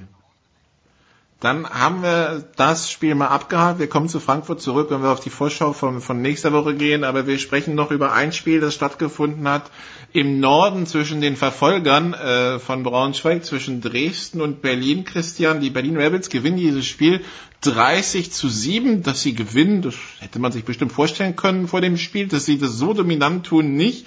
Und vor allem, wenn man schaut, was die Rebels gemacht haben, ich meine, viel Lauf, auch viel Lauf durch ihre Quarterback, äh, viel mehr Lauf als Pass. Äh, es ist wirklich jetzt nicht so zwingend, als hätten sie was gemacht, was wir von den Rebels noch nie gesehen haben. Also wenn irgendwann die Rebels rauskommen und fünfmal laufen und 70 Mal werfen und Gegner hui, was ist denn da los? Aber das wirkte jetzt so nach guter alter Rebels-Schule und die Dresdner konnten es nicht stoppen. Die Rebels brauchen sich nicht auf den Gegner einzustellen. Die Rebels sind die Rebels und die machen, was die Rebels machen. Und es hat gereicht, um 30 Punkte gegen Dresden zu scoren, was mich persönlich auch echt geschockt hat. Nicht, dass sie das Spiel gewinnen, aber in der Höhe. Ja. Ähm, es war meiner Meinung nach ein gut gecalltes Spiel mit einer gut, wirklich mit einer schönen, mit einem schönen Rhythmus. Es hat geholfen, dass die Dresdner das Tackling komplett vergessen hatten in der, in der Vorwoche offensichtlich. Ähm, und das an dem, an dem Samstag überhaupt nicht anbringen konnten. Es hat geholfen, dass es wieder einige Turnover in der Offense der Monarchs gab. Das ist ja eine Geschichte, die sich durch die komplette Saison von denen zieht, auch in den Siegen, die sie geholt haben. Gegen Potsdam waren einige dabei, gegen Kiel waren einige dabei. Ähm, und Dres, äh, äh, die Rebels sind halt ein Team, die mit ihrer Physis und mit ihrer Eingespieltheit halt vielen Teams wehtun können. Ähm, weil die einfach genau wissen, was die machen und selbst wenn da mal ein paar neue Imports sind, dann ist es, es ändert sich nicht viel. Sie machen das gut und wenn dann ein Gegner Fehler macht, dann können sie das nutzen Trotzdem hätte ich halt niemals vermutet, dass die so deutlich gegen, gegen Dresden gewinnen. Und äh, ja, ich denke, dass da jetzt ein paar mehr Fragezeichen in, in Sachsen aufgetaucht sind. Denn man war sich nach den Siegen gegen Potsdam und dann auch nach dem klaren Erfolg gegen Kiel vielleicht ein bisschen zu sicher, was zumindest Platz zwei in der GFL Nord dieses Jahr betrifft. Und die Frage, die ich dann eben mal stellen würde, weil du hast über die Turnovers in der Offense geredet, Trent Norwell, der Quarterback, hatte jetzt wieder drei Ballverluste in dem Spiel. Ja? Ähm, drei Ballverluste, ja. die äh, den, äh, den Rebels den, den Weg geebnet haben. Ähm, also das, äh, wenn das jetzt gegen Potsdam, drei genau, gegen Kiel. Wenn das jetzt einmal passieren würde, würde ich sagen, okay, aber da ist ja jetzt dann schon ein Muster dahinter und äh, das wird nicht reichen, wenn es am Ende in die Playoffs geht und man will gegen gute Gegner bestehen. Also dann kann man nicht den Ball zum, zum Gegner werfen und äh, äh ich habe neulich meine Einschätzung äh, gehört, dass Trenton Norwell ja offensichtlich eine gute Wahl auf der Quarterback-Position ist. Da, davon bin ich jetzt noch nicht überzeugt. Naja, also ich meine, die kam ja unter anderem von mir. So und ähm, ich haben die? also also ich habe das auch schon von anderen, also von mehreren Leuten gehört, okay, die das, gut besetzt sind. Aber das, äh, das beruhigt mich so ein bisschen. Aber was was bei Norwell halt das Problem ist, ist der halt manchmal also der hat eine gute Präzision, aber der ist mit seinen Reads halt manchmal spät. Und hin und wieder startet er halt den, den Wide Receiver an, den er anspielen will. Und irgendwann liest es halt ein Cornerback. So. Und dann ist es halt problematisch. Also die, die eine Interception, die dann fast zum Pick 6 zurückgetragen wurde, ich glaube, das war die, die letzte von denen, da guckt er halt auch eine halbe Stunde nach links und irgendwann sieht's der Cornerback halt. Und ähm, das ist so ein bisschen das Problem. Ich, ich, ich zweifle nicht an dem, was so seine Passgenauigkeit und was so seine, seine physischen Fähigkeiten betrifft, aber weiß ich nicht, der ist manchmal nicht schnell genug mit, mit seinen Entscheidungen. Und das wird dann auch in der GFL ähm, ausgenutzt. Und ja, ich weiß nicht, wie, wie, wie, wie groß die Panik in Dresden ist. Ich meine, es war ja eh ein Umbruch, ja. Für mich waren sie ehrlich gesagt besser. Ich hätte nicht zwingend damit gerechnet, dass die Potsdam zweimal so klar schlagen. Ähm, auch wenn das Hinspiel sehr, sehr knapp war, muss man sagen. Und sie eben zur Halbzeit im Rückspiel auch hinten ja. nach eben diesen vier Turnover in der Offense. Ja. Also das war von den Ergebnissen deutlich, aber von, von den Spielverläufen nicht zwingend, würde ich sagen. Ja. Ich habe noch keine Ahnung, wer jetzt im Norden Zweiter wird und wie Braunschweig halt in diese ganze Gruppe findet. Ich habe ein bisschen Sorge, dass Braunschweig die, die ganzen GFL-Teams hinter ihnen irgendwie mit 30 Punkten abschießt, weil mich da keiner wirklich überzeugt. Das Schlimme ist, Braunschweig hat mich halt bis jetzt auch nicht völlig überzeugt. Und Braunschweig hat bis jetzt äh, in der GFL äh, ich glaube, einmal gegen Hildesheim, zweimal gegen Hamburg gespielt. Das heißt, von den vier GFL-Spielen waren drei gegen die äh, mit Sicherheit zwei äh, schlechtesten Teams und dann haben sie noch gegen Kiel gespielt, die mhm. auch derzeit noch neben sich stehen. Das heißt, bei Braunschweig bin ich dann, äh, wenn wir dann die Kurve kriegen und dann schon vom nächsten Wochenende reden, also die Herausforderung Frankfurter Defense, die kriegt Braunschweig jetzt auch zum ersten Mal. Also da bin ich auch sehr gespannt, wie die damit umgehen, weil bei dem Spiel gegen gegen äh, Hamburg vor zwei Wochen, im letzten Spiel der Lions, äh, schaue ich mir an, was sie mit der Offense machen und der Quarterback hat halt permanent eine saubere Plattform, von der er werfen kann. Da ist kein Druck ähm, wie der damit umgeht, wenn er kein Laufspiel hat und, äh, und jedes Mal ein freier Rusher durchkommt, da bin ich dann auch mal gespannt. Dann kommen wir zum Eurobowl zwischen den Frank zwischen der Sammlung Frankfurt Universe und den New York Alliance. Das Ganze in Braunschweig, Samstag, äh, nee, in Frankfurt, Samstag 20 Uhr, PSD Bank Arena. Das Ganze sollten Sie sich natürlich im Stadion anschauen, wenn Sie in der Nähe von Frankfurt wohnen. Sollten Sie es nicht können, das Ganze läuft auf Sport 1 ab 19.55 Uhr, ist also im Free TV live empfangbar. Letztes Jahr, Andreas, gab es das Duell schon mal. Da haben wir uns auch vor dem Spiel gefreut und uns gedacht, hm, was passiert eigentlich, wenn Braunschweig gegen eine starke Defense spielt? Am Ende Ende ging es dann 55-14 aus. Der Unterschied ist dieses Jahr, die Frankfurter werden mit einem amerikanischen Quarterback antreten können, im Gegensatz zum letzten Jahr. Ähm, und auch in Braunschweig ging ein Umbruch durch und tatsächlich, wir wissen relativ wenig über Braunschweig, außer, das ist, das fällt auf, dass Troy Tomlin von Woche zu Woche in den Interviews, die äh, uns bei GFL TV gibt, äh, egal ob mir oder dem Kollegen Michael Zelter, nie wirklich zufrieden mit seiner Mannschaft wirkt. Natürlich, ein Coach ist nie zufrieden mit dem, was da passiert, aber auf den verschiedenen Stufen der Unzufriedenheit, würde ich mal sagen, ist Troy Tomlin auf der Stufe not amused. Ja, das, ähm, äh, das kann gut sein. Ich bin mal gespannt, wenn ich äh, ähm, zur Vorbereitung auf den äh, Spielkommentar mit ihm äh, telefoniere, was er mir dann äh, da erzählt. Man hat ja auch manchmal den Luxus, wenn es nicht ähm, ähm, vor der Kamera ist, dass die, die Trainer auch ein bisschen mehr sagen als äh, als nur PR. ähm, mal gucken, aber äh, wir, wir wussten, dass es ein äh, relativ schwieriges Jahr für, äh, für Braunschweig äh, wird. Insofern äh, bin ich da eben auch mal gespannt, ähm, wie gut das läuft. Wir hatten ja jetzt auch noch das Problem, dass äh, ähm, ihr, ihr Rückkehrer Anthony Dablé, der äh, französische Wide Receiver, der zuletzt äh, es zwei Jahre in der NFL probiert hat, sich in seinem ersten Spiel gegen Hamburg gleich die Achillessehne verletzt hat und deswegen ähm, vermutlich in Frankfurt nicht spielen wird, gehe ich mal von aus. Ja, ähm, auf der anderen Seite muss man natürlich auch sagen, äh, du hast zwar recht, dass die Frankfurter mit einem amerikanischen Quarterback spielen können, weil sie haben einen neuen verpflichtet und seit dieser Saison, das ist eine neue Regel, darf aus Verletzungsgründen ein Spieler für, das Eurobowl-Finale nachnominiert werden. Die Braunschweiger haben das auch getan, Frankfurt hat es getan, ein Spieler nachnominiert, muss übrigens positionsbezogen sein. Also man kann ihn. Und, und klassenbezogen. Du darfst, ja. du darfst nicht einen Europäer durch einen Ami ersetzen oder anders. Genau. Ähm, also da gibt es schon einige Beschränkungen, aber es sorgt halt dafür, dass, äh, dass niemand mit Option äh, zwei auf der Quarterback-Position ins Finale gehen muss und äh, möglicherweise im Spiel dann auf Option drei, die es nicht gibt, äh, und man muss improvisieren äh, nach einer Verletzung ähm, ähm, zurückgreifen muss. Aber äh, Andrew Elfers, der neue Frankfurter Quarterback, der macht halt sein erstes Spiel und der ist am letzten Samstag in Frankfurt gelandet, war in Hall beim Spiel dabei, macht einen sympathischen Eindruck, das kann ich sagen. Ob er spielen kann, weiß ich nicht und ob er ähm, gut spielen kann, wenn er nur eine Woche mit der Mannschaft trainiert hat, muss man halt auch erstmal abwarten. Ja? Und dann gleich auch noch gegen, gegen einen der zwei schwierigsten Gegner.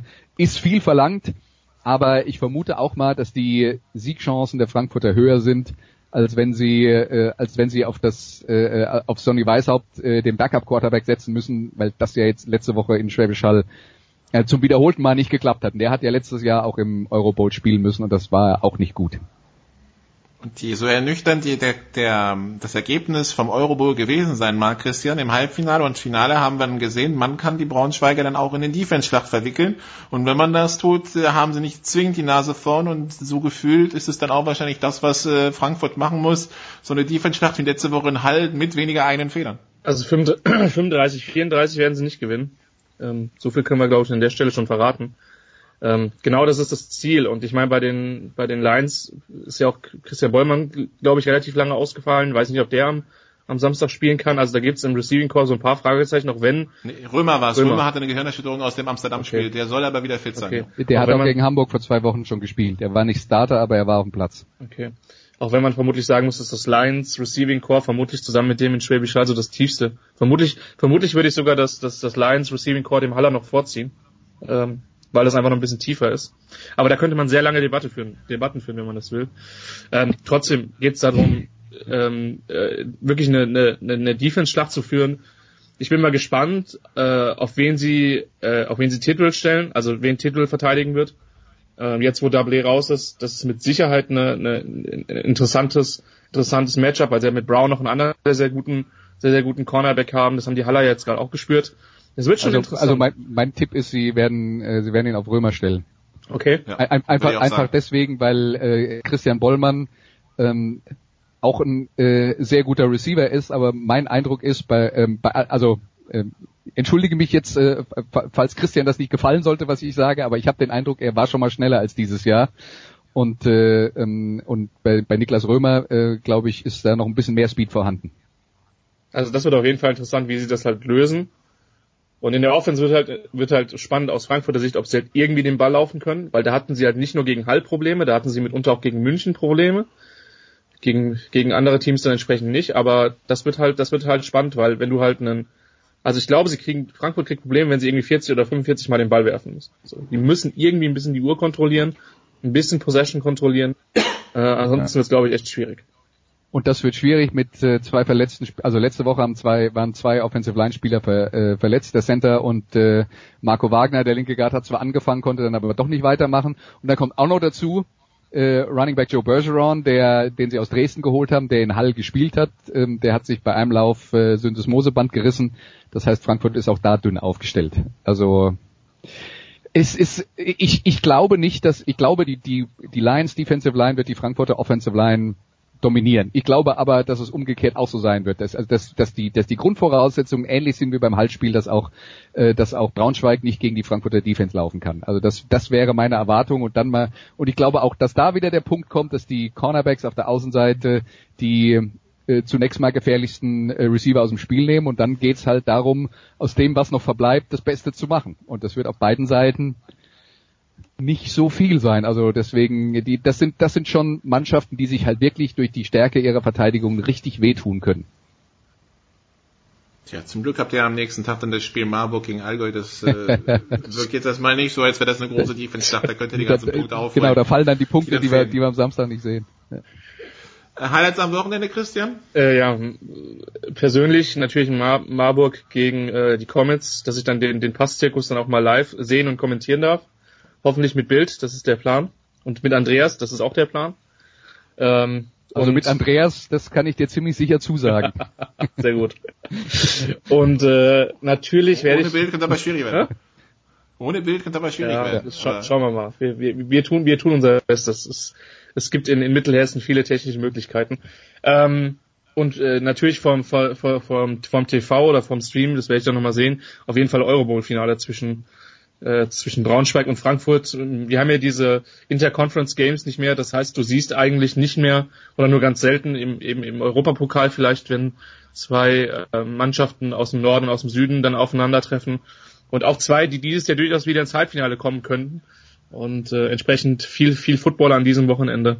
Und äh, ja, da freue ich mich drauf. Andreas? Ja, ähm, also wir haben schon über alle Highlights geredet, die ich für dieses Wochenende zu bieten habe. Ich kommentiere am Samstag äh, den Euro Bowl und äh, kommentiere am Sonntag mit Christian zusammen den Marburg. Und äh, ich würde mal sagen, das ist absolut ausreichend für ein Wochenende. Da wird mir nicht langweilig. Okay, gut. Dann machen wir hier eine kurze Pause und dann geht's weiter mit Motorsport in der Big Show. Bis gleich.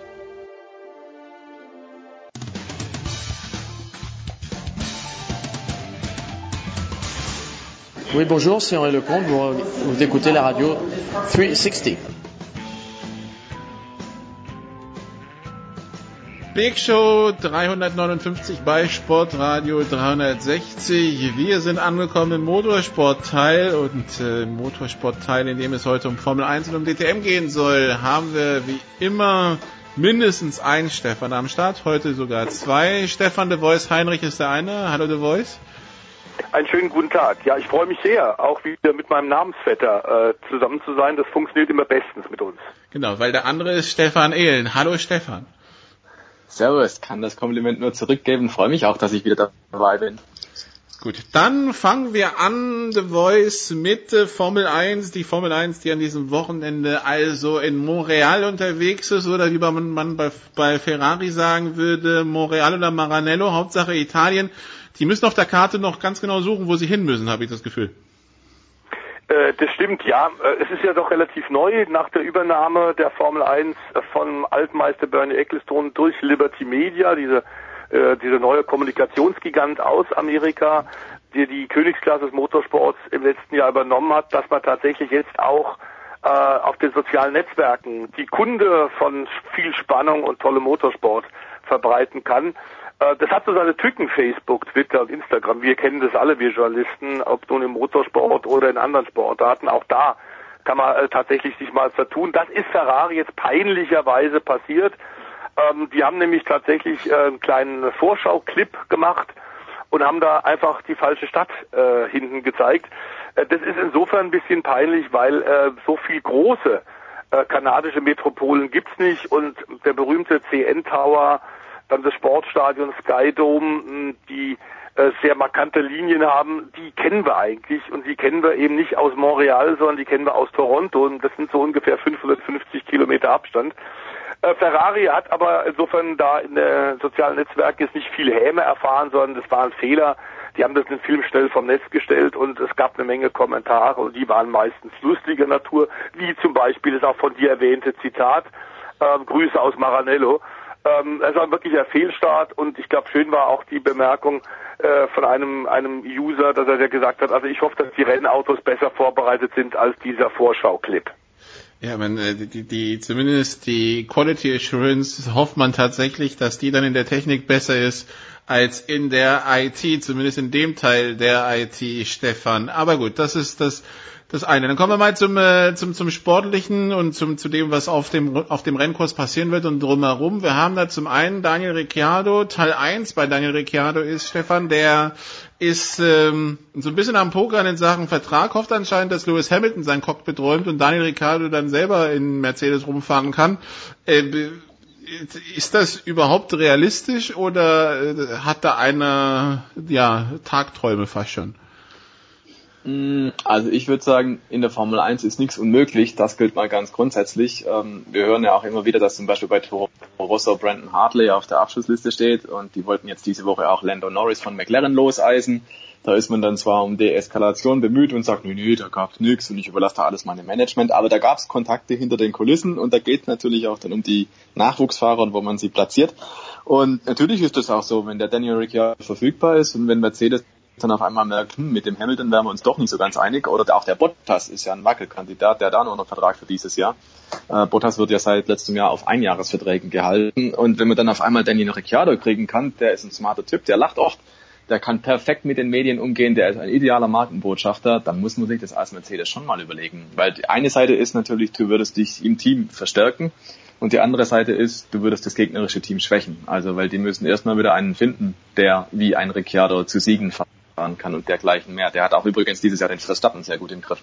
Und Verstappen gilt ja als Jahrhundert- oder Jahrtausend-Talent. Insofern muss man den Ricciardo dieses Jahr auf jeden Fall sehr hoch einschätzen. Also das sind immer so Überlegungen, ähm, das ist so ähnlich wie bei der Papstwahl. Habe ich immer das Gefühl, man muss da immer gucken, ja, was äh, ist mein Vorteil und was ist vielleicht zum Nachteil des anderen und da der Kompromiss draus, das ist die ideale Lösung. Äh, Daniel Ricciardo, dem stehen im Prinzip alle Türen offen momentan. Also bei Red Bull bleiben, äh, saftige Gehaltserhöhung kriegen, ist glaube ich möglich. Bei Mercedes könnte er unterkommen, da bin ich mir ziemlich sicher. Wenn die die Wahl haben zwischen Bottas oder Ricciardo, dann muss man eigentlich sagen, nehme ich den Ricciardo. Und bei Ferrari weiß man einfach nicht, wie lange darf Kimi Räikkönen noch. Dieses Jahr fährt er ja wirklich gut, dieses Jahr fährt er besser, fährt eher auf dem Niveau äh, von Vettel als in den vergangenen Jahren. Aber trotzdem, Raikkonen ist einer der ältesten Fahrer im Feld und momentan jetzt nicht einer, der unbedingt durch Siege glänzt. Das hat äh, diverse Umstände, auch weil der Vettel einfach dann doch nochmal ein bisschen besser ist und weil der Raikkonen vielleicht dann doch nicht die ideale Strategie kriegt und dergleichen mehr. Aber sei es drum, in der Formel 1, es ist Ergebnissport, du bist nur so gut wie dein letztes Rennen. Und da muss man einfach sagen, der Ricciardo schwimmt da gerade auf einer Erfolgswelle und wird deswegen zu Recht gehypt.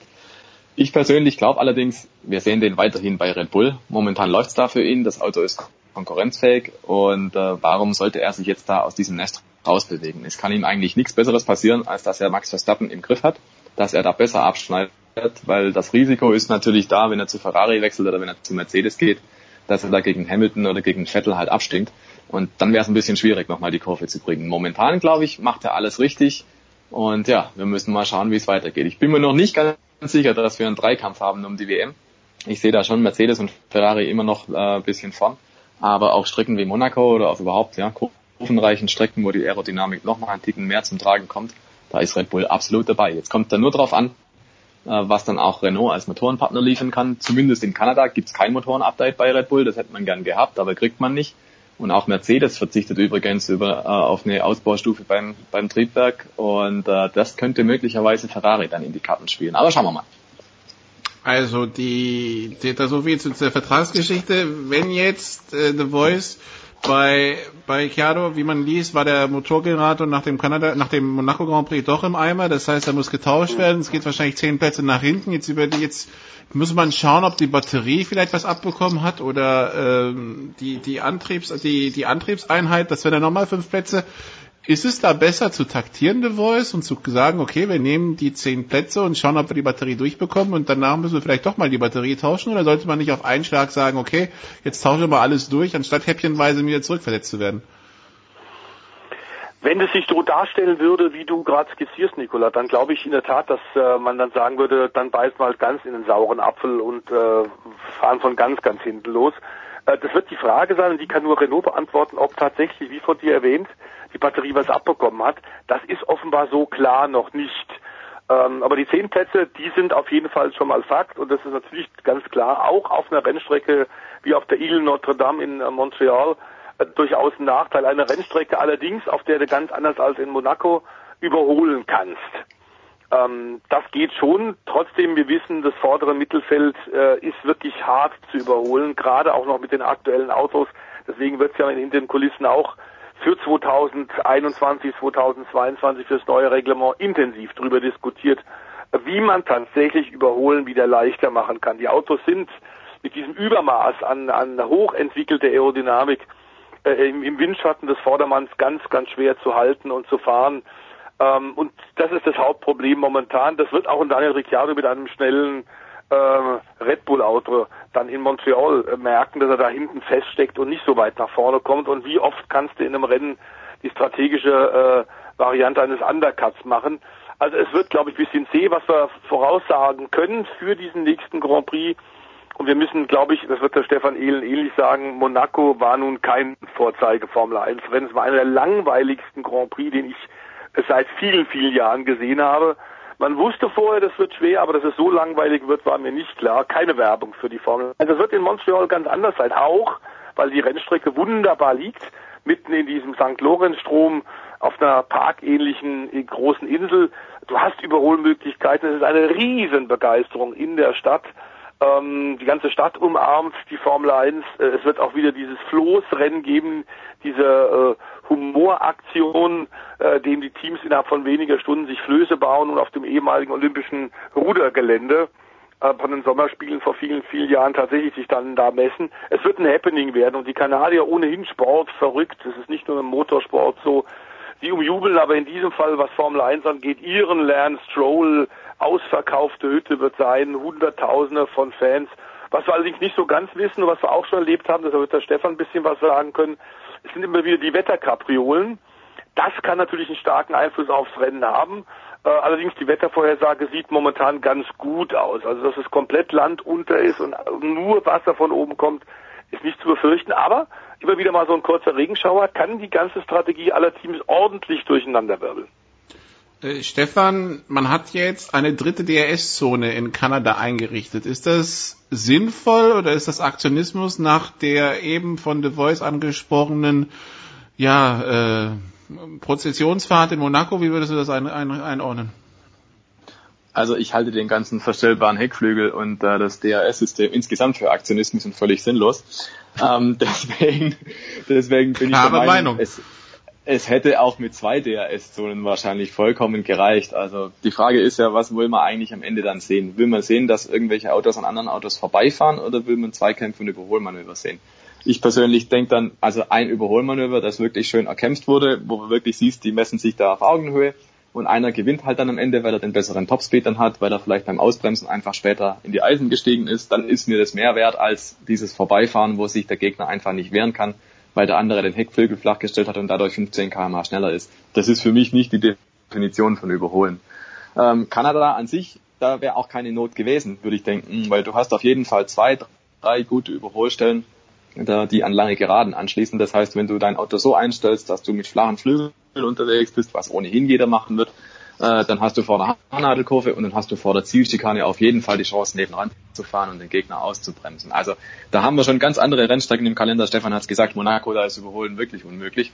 Aber Kanada ist definitiv ein Parcours, wo du es machen kannst, wo du was probieren kannst. Und deswegen bin ich eigentlich auch recht zuversichtlich, dass Daniel Ricciardo von weiter hinten noch was zeigen wird, weil der kann überholen. Der überholt dermaßen kompromisslos wie kein zweiter im Feld. Deswegen bin ich davon überzeugt, er wird uns im Rennen was zeigen. Das Wetter, da hat der Stefan in der Tat so einen Faktor angesprochen. In Kanada, das kann ganz schön bissig werden. Vor ein paar Jahren hatten wir da mal die Situation, da war Jensen Button eigentlich aus der Entscheidung schon längst rausgefallen durch einen frühen Boxenstopp. Und ganz am Ende fängt der Sebastian Vettel noch ab. Ich glaube sogar, es war die letzte Rennrunde und gewinnt das Ding dann noch. Ähm, in Kanada haben wir aber auch schon verrückte Sachen gesehen, dass zum Beispiel unter großer Hitze der Asphalt aufgebrochen ist kann mich da erinnern, dass man dann in der Nacht vom äh, Samstag auf Sonntag noch äh, die Haarnadel neu asphaltiert hat, weil da tatsächlich der, der Asphalt aufgebröckelt war und dergleichen mehr. Dann hat man immer wieder die Situation, weil die Insel eben da so liegt, wie es der Stefan geschildert hat, dass da äh, dann auch ein bisschen Natur eingreift und wir hatten da glaube ich auch schon äh, Hasen und äh, was waren es noch so kleine Murmeltiere. Murmeltiere, genau, jetzt hat man gerade gewählt, der Begriff. Murmeltiere, die dann plötzlich mal über die Strecke hüpfen und so. Also, Safety-Car-Wahrscheinlichkeit ist auch ziemlich hoch in Kanada, weil eben immer mal wieder was passiert. Es sind hohe Geschwindigkeiten, äh, die Gefahr fährt tatsächlich auch in Kanada mit. Wir haben da auch kuriose Sachen schon erlebt. Ähm, zum Beispiel den Auffahrunfall am Ende der Boxengasse, als mal eine Rotphase war und äh, ich glaube Lewis Hamilton ist da Kimi Räikkönen ins Heck geballert, mhm. als sie gestanden sind und äh, natürlich müssen wir auch den schweren Unfall von Robert Kubica erwähnen, 2007, wo wir alle gedacht haben, um Himmels Willen. Also das ist das Schlimmste, was, was passieren kann. Und äh, er steigt aus, hat sich, glaube den Knöchel verstaucht und mehr war es nicht. Ähm, Im Jahr darauf gewinnt er zum ersten und einzigen Mal für BMW. Also da gibt's total verrückte Stories. Auch Lewis Hamilton zum Beispiel ist ja einer, der da durchaus genannt werden darf. Der hat da, glaube ich, 2007 seinen allerersten Sieg geholt. Kanada, verrückte Strecke, verrückter Ort, super nette Menschen auf jeden Fall und die Atmosphäre ist, glaube ich, einzigartig. Äh, es ist ein Rennen, wo man vorher einfach nicht weiß, wie es ausgeht, anders als in Monaco. Und deswegen freue ich mich, dass die Formel 1 hoffentlich wieder gute Schlagzeilen sorgt. Das einzige Rennen, was Jean Alesi je gewonnen hat. Es wird schnell gefahren, heißt es, äh, The Voice, äh, außer bei Mercedes, wenn die keinen neuen Motor am Start haben. Also wie, wie, viel langsamer als der Rest werden die sein? Wird das dann der typische Mittelspurfahrer oder kriegen sie trotzdem noch ein bisschen Speed drauf? Ah, die werden schon alle ihren Speed rauskitzeln. Ähm, Update-Pakete werden auch einige Teams bringen ähm, wie gerade vom, von Stefan Ehlen äh, völlig richtig erwähnt, äh, das Renault Update, der Motor-Update, auf den Hülkenberg und Co. so gehofft haben, natürlich auch die beiden Red Bull-Fahrer Max Verstappen. Ricciardo wird nicht kommen, es wäre eh nur eine kleine Ausbaustufe gewesen. Aber nachdem wir in diesem Jahr bisher ja wirklich, äh, was die Abwechslung an der Spitze der Grand Prix angeht, uns wirklich nicht beklagen können, zwei Siege von Mercedes, zweimal Red Bull erfolgreich, zweimal triumphierte Ferrari, jeweils die Teams mit ihrem aktuellen Starfahrer, also zwei Siege für Sebastian Vettel zu Saisonbeginn, zweimal Lewis Hamilton, zweimal Daniel Ricciardo. Ähm, das wird in jedem Fall äh, diese, äh, dieser Dreikampf auf Augenhöhe wird da durchbrochen werden. Ich glaube aber ernsthaft, dass wir über die anderen Teams vorne bei der Vergabe um die äh, um die Top 2 oder Top 3 Plätze eigentlich nicht mitrechnen müssen. Dazu ist der Speed-Unterschied in diesem Jahr dann doch zu groß. Äh, die Zuverlässigkeit wird in Montreal auch ein Thema sein und da müssen wir sagen, ist bisher Mercedes äh, besonders positiv aufgefallen. Ähm, der Lewis Hamilton hat äh, jedes Rennen beendet, immer vorne mit dabei, regelmäßige Punkte. Deswegen ist er auch verdientermaßen äh, Führender in der Weltmeisterschaft. Da hat Ferrari noch ein bisschen nachzulegen, was Zuverlässigkeit angeht, denn da haben wir bei Kimi Räikkönen ja auch schon Probleme äh, gehabt. Ähm, Vettel hat eine Kollision mit Max Verstappen gehabt in Shanghai. Dann haben sich auch die Ferraris ja mal bei der Strategie ein bisschen verzockt.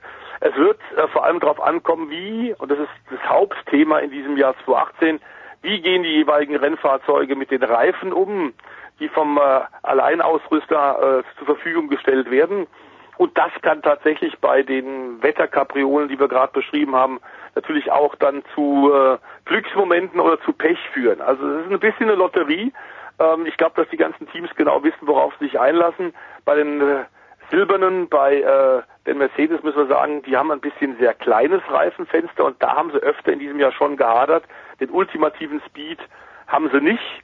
Allerdings ihre schlechteste Rennstrecke des Jahres haben sie jetzt auch hinter sich, denn dass äh, die Silberpfeile in äh, die Mercedes-Fahrer in äh, Montre äh, Monaco nicht richtig stark sein werden, war uns klar und war, glaube ich, auch Toto Wolf und Niki Lauda klar. Den haben sie abgehakt, haben sie Schadensbegrenzung betrieben, wichtige Punkte geholt. Ähm, es wird interessant sein, wie es tatsächlich äh, vorne am Ende ausgeht, was Red Bull zu leisten imstande ist und vor allem, vor allem, vor allem, ob Max Verstappen endlich mal wieder ein Rennwochenende problemlos und unfallfrei übersteht.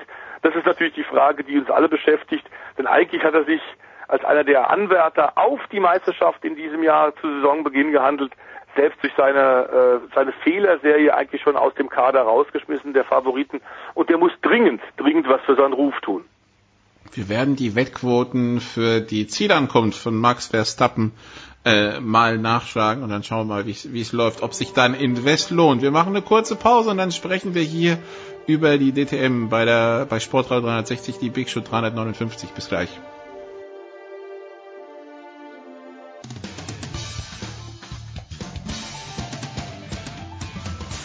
Ja, grüß euch, servus, Dominik Landerdinger und ihr hört Sportradio 360.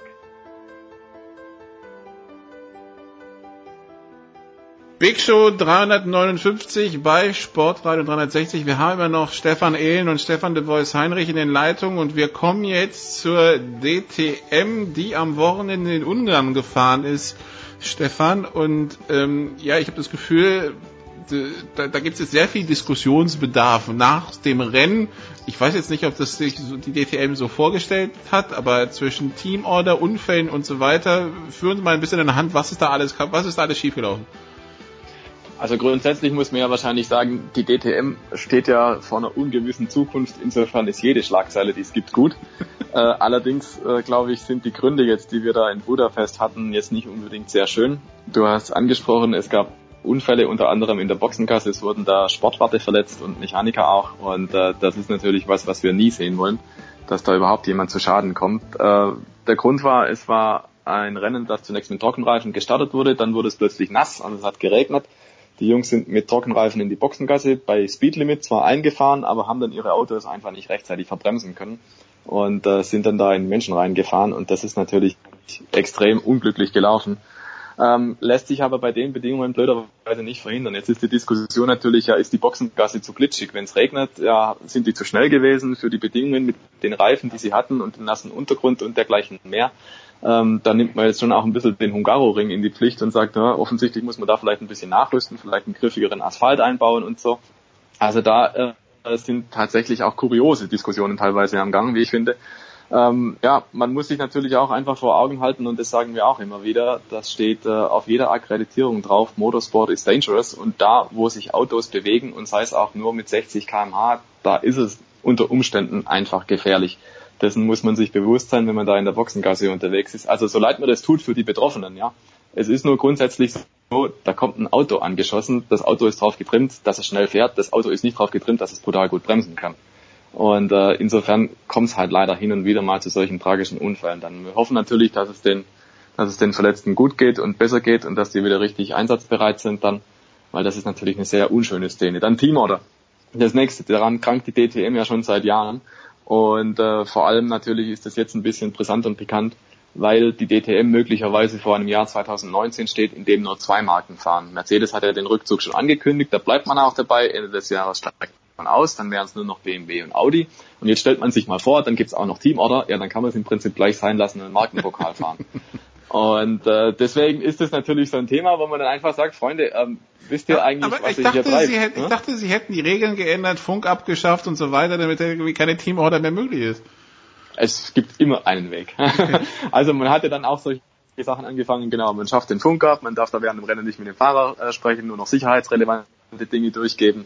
Es wird ja mittlerweile, glaube ich, sogar limitiert, was man auf der Boxentafel anzeigen kann, weil da kann man natürlich auch irgendwelche komischen Codes oder sonstige äh, Absprachen dann darstellen auf diesem äh, Brett, was man dann reinhält mit Zahlen und Nummern und so. Und äh, auch da gibt es Limitierungen und es zeigt eigentlich schon, es ist ein bisschen es ist ein bisschen witzlos, ne? Also man kann es nicht zweifelsfrei verhindern, weil man kann ja auch vor dem Rennen die Absprache treffen, was ist, wenn dieser und jener vor dir ist und so weiter und so fort. Ähm, deswegen ist es halt ein leidiges Thema, was sich halt durch die Geschichte der DTM so ein bisschen durchzieht, weil da einfach halt mittlerweile nur noch drei Werksteams am Start sind. Ja, es sind unterschiedliche äh, Rennställe zwar aktiv, aber es ist einfach jeweils vom Hersteller kontrolliert. Das heißt, du hast drei Teams, du hast 18 Autos, da kann sich jeder ausrechnen, was passiert. Und in der DTM war es leider immer schon so, du hast zwei, drei Rennen gefahren, dann kristallisiert sich raus, einer hat total viele Punkte gesammelt, einer Marke, und der andere Kollege hat nur wenige gesammelt. Das heißt, der mit wenigen Punkten wird garantiert nicht Meister und der, der viele Punkte gesammelt hat, da wird man alles dafür tun, dass der es wird. Und diese Politik, die spielt bei der DTM halt immer so sehr mit. Und ähm, ja, da hätte ich eigentlich gedacht, dass man sich dieses Jahr ein bisschen am Riemen reißt, weil man will ja eigentlich auch Werbung machen und sagen, hey, da könnten interessierte Marken doch einsteigen. Für nächstes Jahr ist es ohnehin zu spät, aber für 2020 aber ich befürchte, ich befürchte wirklich, wenn man dann solche Rennwochenenden hat, wie zum Beispiel dann jetzt in Budapest, wo BMW am Samstag nirgendwo rumfährt und äh, ich glaube, alle Fahrzeuge waren in den sieben letzten Positionen. Ähm, also da hat man überhaupt nichts gerissen und am Sonntag ist man dann einmal mit drei Leuten vorn. Da muss ich dann schon sagen, hm, also so ganz koscher scheint mir das nicht zu sein. Und äh, das ist genau das falsche Signal, was die DTM eigentlich aussendet, finde ich. Also gibt es einige Stellschrauben, die der Gerhard Berger versucht als Serienchef da zu drehen. Ein paar Sachen sind auch wirklich gut, aber die Hersteller, die spucken ihm immer mal wieder so die Suppe, äh, in die Suppe rein, sei es jetzt mit Team oder, oder sei es mit so komischen Geschichten hier. Ja, es tut mir wirklich eigentlich von Herzen leid, weil die Serie an sich ist toll. Die Serie schafft natürlich auch viele Arbeitsplätze, ist sehr, sehr wichtig für die deutsche Motorsportindustrie. Aber sie schaffen es irgendwie immer wieder, die Kiste vor die Wand zu fahren. The Voice, diese Hungaroring-Geschichte, also Stefan hat ja gerade gesagt, jetzt versucht man irgendwie ähm, das äh, auf den auf die Strecke ein bisschen abzuwälzen. Das ist ja die gleiche Strecke, auf der auch die Formel 1 fährt. Das ist vermutlich auch die gleiche Boxengasse. Ähm, was also ist, ist die Strecke bekannt für solche Probleme oder ist das Problem neu? Ich nehme mal an, wenn die Formel 1 dann ein paar Wochen fährt, äh, wird man sich dann auch damit beschäftigt haben. Also wie, wie muss man das Ganze einordnen? Also die Formel 1 ähm, ist fährt da, wird in der Tat in den letzten Jahren gefahren und wird auch in diesem Jahr fahren und da hat sich nichts verändert. Es ist allerdings natürlich immer prinzipiell merkwürdig, wenn du bei permanenten Rennstrecken einen unterschiedlichen Asphaltbelag hast auf der Rennstrecke, in der Boxengasse und dann direkt vor den Boxen dort, wo die Fahrzeuge anhalten müssen, um ihren Service zu bekommen. Ähm, dass da Beton verwendet wurde in Budapest, wissen wir seit Jahren. Dass das nicht sehr glücklich ist, wissen wir auch. In Amerika gibt es vergleichbare Rennstrecken. Da ist im Übrigen bei den Indycars ähm, und auch bei den NASCARs durchaus bekannt, dass man da ähm, anderen Rutschfaktor mit einbeziehen muss. Kurios bei den ganzen Zwischenfällen in Budapest ist ja, dass es keinen Audi-Fahrer erwischt hat. Und das hängt damit zusammen, dass offenbar Audi ihre Fahrer tatsächlich vor Einsätzen im Regen und die glitschige Boxengasse intensivst gewarnt hat. Also es war beherrschbar, muss man dazu noch sagen. Ähm, drei Fahrer hat es besonders erwischt, die eben leider sieben Leute, Stefan Ehlen hat es gerade erwähnt, in dramatischer Art und Weise angefahren und verletzt haben. Lukas Auer, Bruno Spengler und Eduardo Mortara.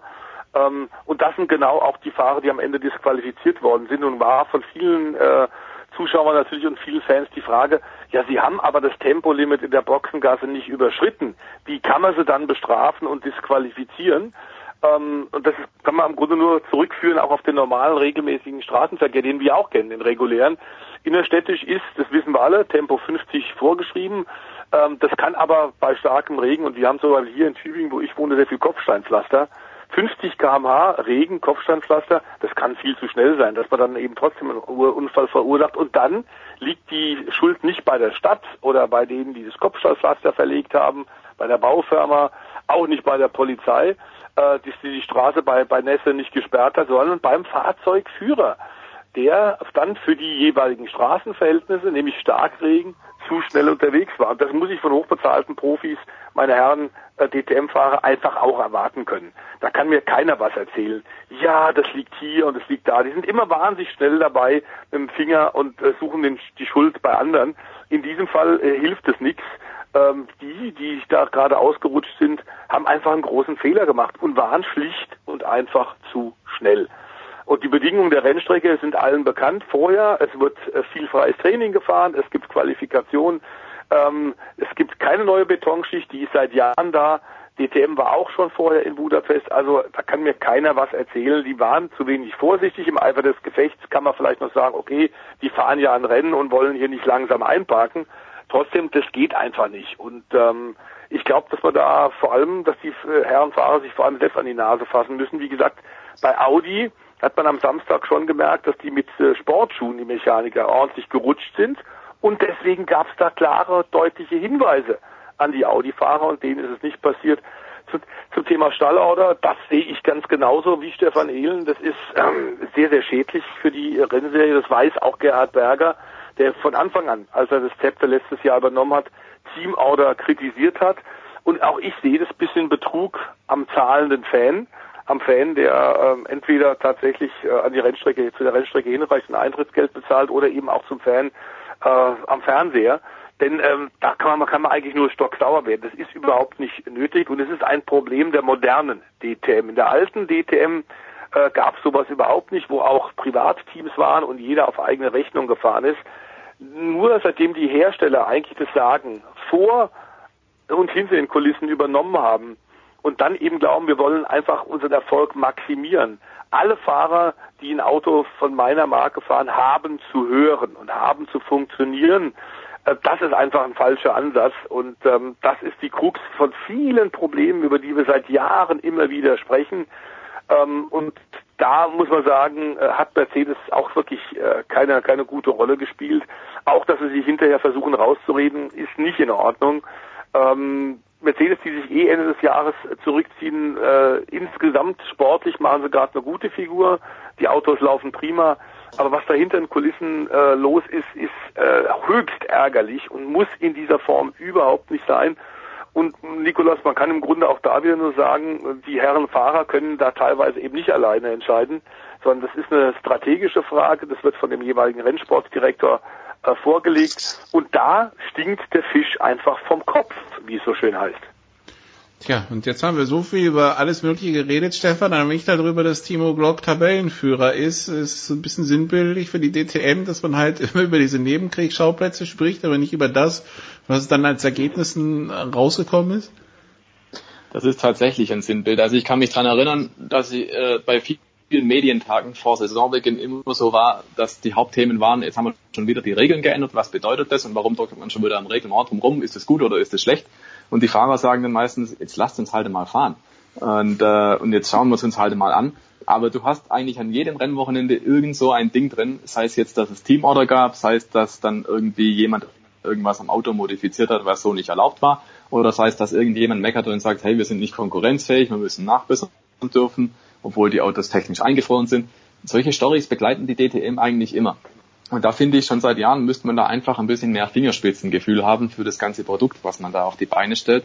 Weil jedes Wochenende hast du die Situation, dass irgendwas rauskommt, dass irgendeine Story da ist, die halt das ganze Ding ein bisschen in Misskredit bringt. Und davon hast du nichts. Wenn du jetzt in dieser Situation, wo die DTM nun mal ist, ums Existenzrecht quasi kämpfst, dann musst du doch irgendwie versuchen, dass du dich auf die Show konzentrierst und dass du guckst, hey, der Timo Glock ist jetzt gerade vorne, der Timo Glock, der, den kennen die Leute, der kommt aus der Formel 1 und so weiter und so fort. In der DTM hat noch nie ein Formel 1-Fahrer richtig Erfolg gehabt. Dann muss man diese Story doch irgendwie versuchen, an den Mann zu bringen und zu erklären, warum man nächste Woche oder übernächste Woche vorm Fernseher sitzen muss und DTM schauen sollte. Aber wenn dann rauskommt, naja, äh, die machen eh nur Team, oder? Das ist eh alles abgekartet, wer dann am Ende gewinnt und Mercedes steigt aus, deswegen holen die alle drei Titel zum Abschied, hurra, hurra. Hm, dann hat es, wie man im Schwaberländle sage, halt ein wenig Geschmäckle und dann schalten die Fans halt gar nicht erst ein oder halt auch ab. Kann ich gut verstehen. Okay, ähm, also dieses Wochenende gibt's nix bei der DTM zum Einschalten. Was werden eure Highlights am Wochenende sein? The Voice. Ich bin äh, bei der Formel E in Zürich, bin der Veranstaltungssprecher, wie schon vor eineinhalb Wochen in Tempelhof, als äh, die Elektro-Rennserie äh, ja in Berlin, in unserer deutschen Hauptstadtstation gemacht hat. Es gibt jetzt das Debüt in der Schweiz. Ist insofern auch ein bisschen ein historischer Moment, weil äh, seit 1955, dem dramatischen Le Mans-Unfall mit mehr als 80 Toten, sind Rundstreckenrennen trotz vieler Bemühungen in den letzten sechs Jahrzehnten von wohlmeinenden Politikern in der Schweiz verboten. Rundstreckenrennen gibt es nicht. Die sehr viel gefährlichen Bergrennen sind kurioserweise erlaubt. Auch Rallye-Sport ist erlaubt, ähm, bei dem ja nicht auch nicht bekanntermaßen nicht so viele Auslaufzonen sind, aber Rundstreckenrennen verboten. Jetzt gibt es die erste Ausnahme mit der Formel E. Es ist das drittletzte Rennen der heiß umkämpften Meisterschaft, bevor es dann nach Übersee nach New York geht. Äh, ich freue mich, dass ich da Veranstaltungssprecher sein kann. Wir erwarten etwa 100, 150.000 Zuschauer im Herzen der Schweiz äh, und äh, ich hoffe, dass wir da auch spannende Rennen haben werden. Stefan. Ja, mein Programm ist eigentlich vielfältig, glaube ich. Ähm, ich werde mir natürlich anhören, was der Stefan aus Zürich zu berichten hat, auf jeden Fall, weil ich bin sehr gespannt. Das ist durchaus ein historischer Moment, dass da die Schweiz auf einmal wieder im Kalender auftaucht. Äh, abgesehen davon, wir haben es ja vorhin schon im anderen Teil besprochen, Kanada, Montreal, spannendes Rennen, man weiß nie, was da passiert. Deswegen ist es eines der größten, was man sich da im Jahr einfach anschauen kann. Kommt auch zu Primetime, also schön abends, glaube 19 Uhr, 20 Uhr um die mhm. Zeit rum. Lässt sich also wunderbar verfolgen. Und äh, ich werde am Sonntagabend noch NASCAR kommentieren. Michigan steht auf dem Programm. Und dann schauen wir einfach mal, was das Wochenende so bringt. Okay, dann danke euch beiden. Wir machen hier eine kurze Pause, dann geht's weiter mit der NBA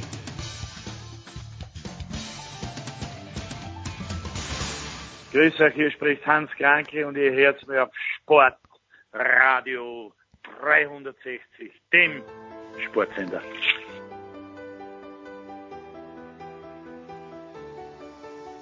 Big Show 359 bei Sportradio 360. Wir sprechen jetzt über Basketball, wir sprechen über die NBA Finals. Wir haben Dre Vogt in der Leitung. Hallo Dre.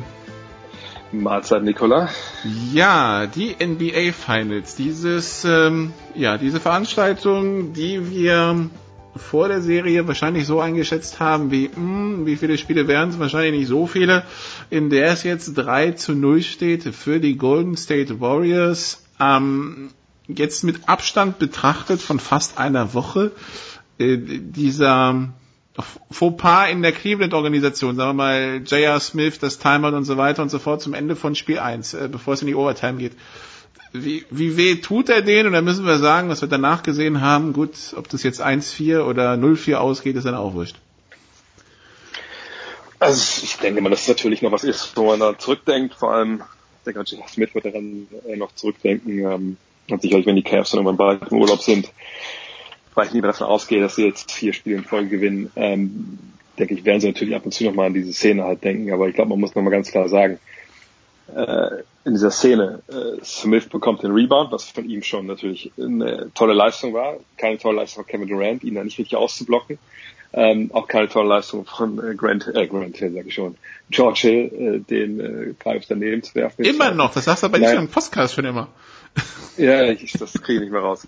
ähm, und äh, im Endeffekt ist es aber dann so, dass natürlich er nicht das Spiel verloren hat, sondern er hat einfach seinem Team nicht die Chance gegeben, das Ganze zu gewinnen. So, und was ein Aspekt, der letzten mir ein, ein, ein Hörer kurz geschickt hat, der auch vergessen wird, stimmt auch. Selbst wenn jetzt ähm, er den Rebound nicht bekommt und nicht raustribbeln sollte, wenn die, die, die Warriors den Ball bekommen, dann haben sie noch vier Sekunden Zeit, wahrscheinlich um den Dreh, können Auszeit nehmen, von daher hat er vielleicht sogar verhindert, dass, dass die Spiel noch verlieren, äh, da in regulärer äh, Spielzeit. Aber das wollen natürlich viele auch nicht, nicht hören, sondern ähm, cool ist dann halt zu sagen, äh, der hat halt da einen riesigen ja, Brain Freeze gehabt. Stimmt natürlich auch irgendwo. Ähm, aber nur das alles ein bisschen zu hoch gehängt, äh, diese Szene. Ähm, denn verloren haben sie deswegen die Finals nicht. Ähm, verloren haben sie sie und da werden sie sie in der Verteidigung. Weil da ist es halt wirklich Kraut und Rüben oft. Der Spiel 2 war das große Spiel von Steph Curry, Spiel 3 war das große Spiel von Kevin Durant. Äh, es klingt aber auch so, dass wenn Cleveland irgendeine Chance haben wollte, müssten sie quasi alles ausschalten, aber das klingt, das, äh, das schaffen sie nicht, oder? Nee, das, das kriegst du auch nicht hin gegen, gegen die Warriors. Ähm, also irgendwer wird da schon äh, seine 25, 30 Punkte machen. Gestern war natürlich Kevin Durant wieder mit diesem Dreier, der ganz ähnlich dem Dreier war, der vergangenes Jahr getroffen hat dann an gleicher Stelle, ähm, der halt das Spiel wahrscheinlich im Endeffekt entscheidet. Ähm, aber äh, nochmal, das Ding ist einfach, sie haben ja ganz, ganz gute Leistungen ge gezeigt eigentlich. So ne? vorne LeBron James, der glaube ich über jeden Zweifel erhaben jetzt in Spiel äh, drei haben ja auch die anderen funktioniert. Ich glaube, Smith hat glaube ich 13 gemacht, Wood 15, äh, Love irgendwie 20 und 10 irgendwie sowas belegt. Das war schon alles okay im Angriff, aber auf diesem Level kannst du dir eigentlich nicht erlauben und das waren sicherlich immer so fünf bis zehn äh, Angriffe der Warriors einfach so unfassbar schlecht zu verteidigen, dass die dann einen Korbleger bekommen oder einen ganz, ganz freien Dreier. Und das war halt immer wieder zu sehen. Natürlich hatten sie jetzt Stephen Curry gut im Griff in Spiel 3. Ja, viele von den Würfen, die, die, die sie da genommen haben, die er dann nehmen musste, waren einfach nicht frei und selbst Steph Curry, ne, der hat immer das vielleicht nach Spiel, nach Spiel 2 dachte, dass er alles trifft. Nee, nee, der hat dann auch, wenn er schlecht Würfe sind, wenn er keinen Rhythmus hat, wenn er sich nicht reinwerfen kann in so eine Partie, hat er halt auch Probleme. So. Aber du kannst ja nicht gleichzeitig einen Korbleger von Draymond Green abgeben, von Jordan Bell abgeben. Äh, das ist da das große Problem gewesen. Und immer noch natürlich, die Finals laufen ja noch ähm, dieser Mannschaft. Wenn man vergleicht, äh, was Houston gemacht hat in, in Conference Finals, wie aktiv die waren, wie, wie physisch die verteidigt haben, dann sieht man einfach auch da einen ganz klaren Klassenunterschied. Und Houston war eines der besten Defensivteams dieser abgelaufenen Saison und Cleveland eines der zwei schlechtesten. Und, und das, da liegt der Hase im Pfeffer. Das ist LeBron James, sich vorne, äh, auch mit diesem Spielsystem, was sich voll auf, seinen, auf seine Talente und seine Fähigkeiten zugeschnitten haben, dass der dich in so einer Serie äh, ja, ranbringt, dass der auch seine Mitspieler gut einsetzt, das ist nichts Neues. Das wird immer so sein. Der Typ ist, ist in der Hinsicht einfach überragend. Aber dass diese Mannschaft nicht verteidigt, das hat ihr im Endeffekt dann auch dieses Jahr wieder das Genick gebrochen in den Finals. Wie gefallen dir die Warriors? Bei den Warriors äh, war ja immer so ein bisschen die Frage dieses Jahr, wie, wie fokussiert sind sie oder wie, wie ernst bei der Sache? Ich meine, ich kann es irgendwo nachvollziehen, dass man irgendwie, wenn man jetzt zum vierten Mal in den Finals steht, sich dann irgendwie denkt, boah, 82 Spiele reguläre Saison plus drei Playoff-Runden, bevor es dann wirklich um die Wurst geht, da äh, ist, ist viel Zeit, wo man vielleicht über andere Sachen nachdenken kann. Wie, wie fokussiert kommen Sie denn in diesen Finals rüber? Ich glaube schon mehr als das, äh, auch in den Conference Finals, da war es sogar in Spiel 7 so, dass sie bis zur Halbzeit irgendwie nicht so wirklich fokussiert waren, wo man dachte, okay, also wenn die jetzt nicht bald anfangen, dann ist die Saison vorbei. Ähm, aber ich, ich fand jetzt schon, dass in den Finals sie das eigentlich über, über die allermeisten, über die weitesten Strecken aber wirklich konzentriert gespielt haben. Ich glaube, man sieht es auch in der Turnover-Statistik, äh, die halten sich dann doch sehr in Grenzen. Sicherlich gab es mal hier und da eine Szene, wo man dachte, okay, das hätten sie vielleicht ein bisschen besser ausspielen können, bisschen cleverer. Äh, aber alles in allem hat man schon gemerkt, dass sie, glaube ich, ähm, ja, diese, diese, diesen Gegner, Cleveland und LeBron und James vor allem, also das ist ja, ist ja keine Serie, wo es alle so Buddy-Buddy sind und, und alle abschlagen, sondern das hat man Serie natürlich auch klar, weil auch jetzt zum vierten Mal sehen. Das ist wirklich jetzt wahrscheinlich die größte Rivalität, die wir in der NBA haben und das merkt man auch und es gab jetzt ja auch so Berichte, muss man mal vorsichtig sagen, ob das alles gestimmt, aber es gab Berichte, wo Leute, also Journalisten in den USA gesagt haben, hey, ähm, wenn die Warriors mal hinter vorgehaltenen Hand sprechen, sagen sie, hey, wir wollen Cleveland nicht nur schlagen, wir wollen die einfach äh, sweepen, also wir wollen 4 zu 0 gewinnen und wir wollen LeBron James aus Cleveland rausfegen. So. Und wenn man das dann hört, ich denke, das ist auch wahrscheinlich mehr als nur ein, ein Körnchen Wahrheit drin, dann kann man glaube ich auch erklären, warum sie halt jetzt so auftreten, wie sie aufgetreten sind. Sicherlich nicht wie eine absolute Übermannschaft, auch wenn sie 3 zu 0 führen. Äh, dafür waren dann äh, die Spiele dann noch über weite Strecken dann noch knapp. Aber halt mit einer ganz anderen Ernsthaftigkeit, als sie das zum Beispiel noch gegen Houston gezeigt haben. Ist, äh, ist ja dann, wobei das keine Rivalität zwischen Teams ist, das heißt Warriors Cleveland nicht zwingend, sondern halt Warriors LeBron, ähm, die dann auch wahrscheinlich weitergehen würde, egal wo LeBron hinwechselt, egal ob es im Osten oder im Westen ist, also man könnte sich dann den Zeitpunkt wahrscheinlich aussuchen, wo diese Rivalität stattfindet, aber die Rivalität, sofern James in der Liga ist und diese und diese Startruppe Warriors wird dann bleiben wahrscheinlich. Zum Teil ja, aber ich glaube schon, dass eine Rivalität auch zwischen den Cavs und den Warriors ist. Denn natürlich die Fans haben das auch schon zum vierten Mal mitgemacht. Ähm, gibt es jetzt keinen Auswärtsblock in den jeweiligen Hallen, aber ne, das ist natürlich schon was, wo die Fans dann auch, auch mit, das miterleben. Und dann hast du natürlich Kevin Love, der dabei war, äh, die ganzen vier Jahre Tristan Thompson die ganze Zeit dabei war. Ähm, J.R. Smith war die ganze Zeit dabei, gerade glaube ich Thompson Smith, ähm, die dann auch stellenweise ein bisschen physischer mal agiert haben. Ähm, sind dann welche, die sich dann auch keine Freunde gemacht haben, sicherlich äh, bei den Warriors, genau wie es bei Draymond Green umgekehrt ist und auch bei Stephen Curry umgekehrt ist. Ähm, von daher, klar, wenn LeBron da weggeht aus Cleveland, dann äh, wird das keine Rivalität mehr zwischen den beiden Teams sein. Aber vor allem halt, weil die Cavs dann schlecht sind. So. Und weil die ja nichts mehr in den Finals zu suchen haben. Es sei denn, sie kriegen irgendwie einen super Sign-and-Trade hin von LeBron James, aber das, das sehe ich einfach nicht. Oder LeBron James bleibt da. Das ist natürlich noch nicht entschieden aber ich halte es eigentlich für relativ unwahrscheinlich, weil dieses Team einfach, wenn er da bleibt, dann aller Wahrscheinlichkeit nach nicht genug anbieten kann, um wieder die Finals zu erreichen. Und ich glaube, das ist auf seiner persönlichen Agenda immer ganz weit oben. Und wenn man sieht, was in Boston passiert, was in Philly passiert, ich glaube, dann kommt er schon, wenn das nicht schon gekommen ist, zur, zu der, zur Erkenntnis, okay, ähm, für mich geht's wahrscheinlich hier in Cleveland ähm, nicht mehr bis ganz nach vorne und, und warum soll ich dann noch hier bleiben, wenn ich wechseln kann? Er wird vertragsfrei, wenn er das will. Jetzt ab 1. Juli. Siehst du weil also es gibt, glaube ich, in der NBA-Geschichte ist ein 0-3 nie gedreht worden. Nach einem 0-3 gab es, glaube ich, dreimal ein Spiel 7, neunmal ein Spiel 6. Äh, wir müssen ja überhaupt reden, ob wir noch ein Spiel 5 erleben. Siehst du irgendwelche Angriffsmöglichkeiten für die Cavaliers, um das Ganze äh, wenigstens noch in ein Spiel 5 zu bringen? Ich glaube, Igodana spielt ja jetzt wieder für die, für die Warriors. Also im Grunde genommen ist ja jetzt alles am Start und noch bei den Warriors. Wo, wo, wo kann Cleveland ansetzen? Im Endeffekt können sie nur das machen, was ich eigentlich auch schon jetzt in Spiel 3 erwartet hatte, was ich eben auch schon mal angerissen habe. Ähm, ja, sie müssen einfach das tun, was äh, Tristan Thompson, oder nee, war es Tristan Thompson? Ich glaube es war Coach Tyrone Lou, was der den Boston Celtics ein bisschen, ja, in Anführungszeichen vorgeworfen hat. Hat er gesagt, they are gooning it up. Also, die kommen hin und äh, die spielen hart, die spielen unfair, eben wie so ein Hockey-Goon, also wie diese Eishockey-Jungs, die einfach nur im Feld sind, wie die Hansel Brothers damals in Slapshot, äh, um ein Schlägerei abzuzetteln. Ähm, genau das müssen sie aber auch tun. Sie müssen hingehen und sie dürfen dieses, dieses, ja, manchmal ist es ein weiß, manchmal ist es ein blaues, manchmal ist es ein schwarzes Ballett der, der Warriors einfach stören in ihren Abläufen. Heißt, wenn immer da zum Beispiel einer für einen Block stellt, das haben die Rockets zum Beispiel exzellent gemacht, muss man einfach diese beiden Spieler festhalten. Punkt. Man muss die festhalten, man muss sich die in den Weg stellen. Ähm, die dürfen nicht von A nach B laufen können, wo sie halt hinwollen. Ähm, das kann man sagen, das ist ja alles faul. Sicherlich ist das, kann man das alles irgendwie ahnden.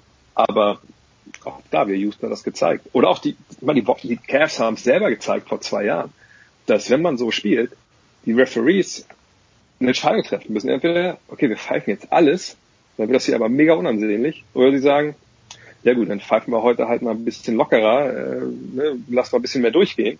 Und dann hast du als Cleveland natürlich dann einen Vorteil, ähm, weil sie dann in der Regel ihre Linie durchziehen und die Warriors dann halt nicht in ihre Offensivsets kommen.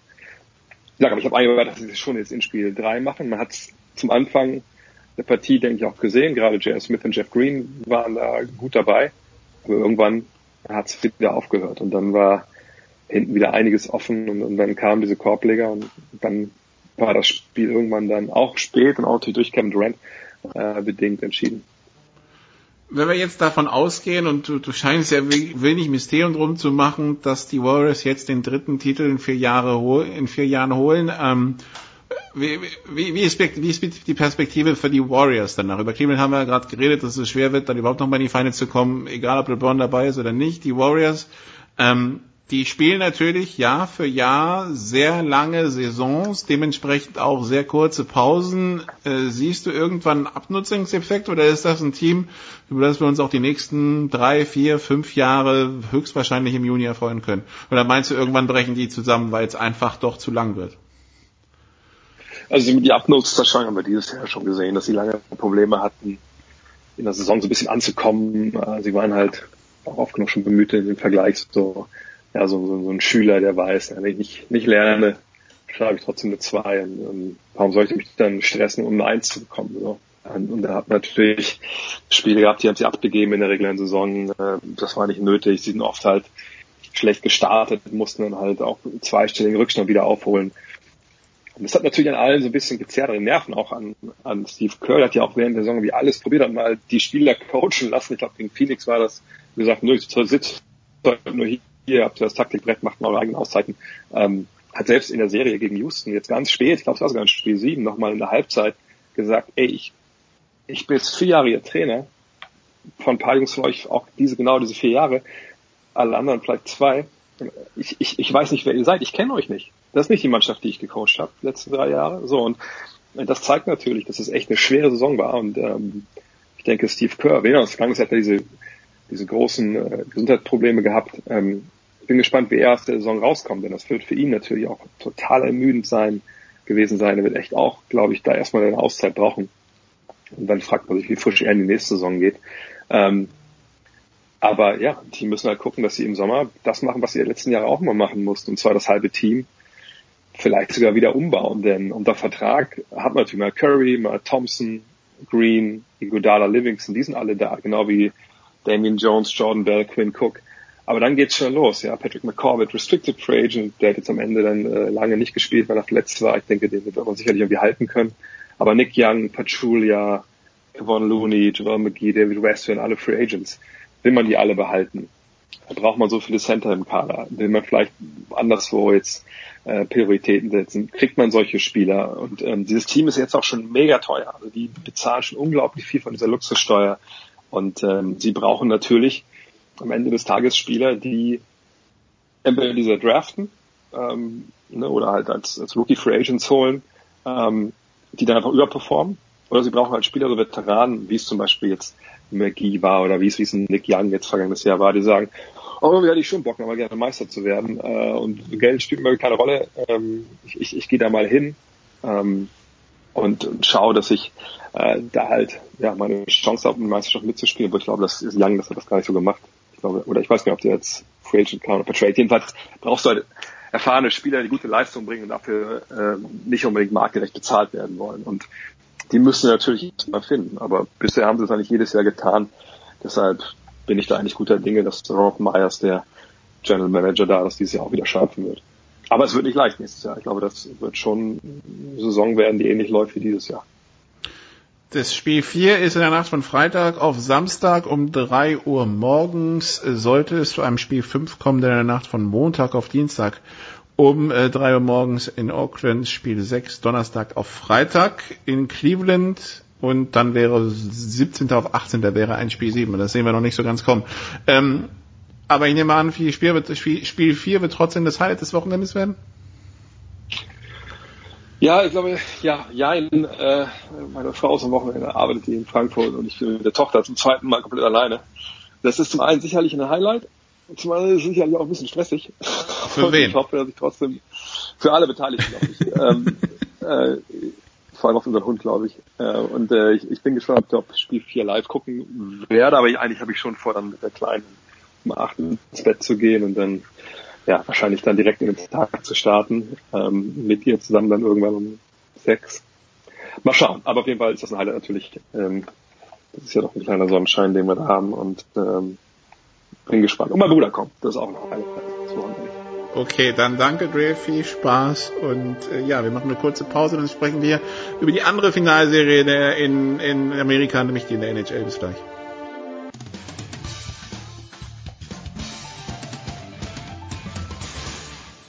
Hi, hier ist Philipp Kohlschreiber und ihr hört Sportradio 360. Sportradio 360, die Big Show 359. Wir haben eben über die NBA Finals geredet. Jetzt sprechen wir über den Stanley Cup und wir sprechen mit Franz Büchner von Sport 1, der Sohn Telekom Eishockey. Hallo Franz. Hallo. Wie kalt ist der Sekt schon für deine Washington Capitals, Franz? Äh, ja, also es sieht nicht schlecht aus, ne? Das ist klar. ähm, 3-1-Führung ist nicht so verkehrt, einer fehlt noch, aber äh, logischerweise muss man diesen letzten Sieg auch erstmal holen. Und wie wir alle wissen, ist das ja immer der schwerste. Genau. Ähm, ja, wie, wie, wie hast du denn den, den, den Serienverlauf bisher erlebt? Weil so Spiel 1 ging an die, an die Golden Knights, Spiel 2 war dieser Monster Save dabei, ähm, der verhindert, dass es dann 3-3 steht. Ähm, und dann die letzten zwei Spiele haben sich die, die Capitals durchgesetzt, äh, zwei Spiele zu Hause gewonnen sogar. Ähm, ja, alles läuft nach Plan, ne?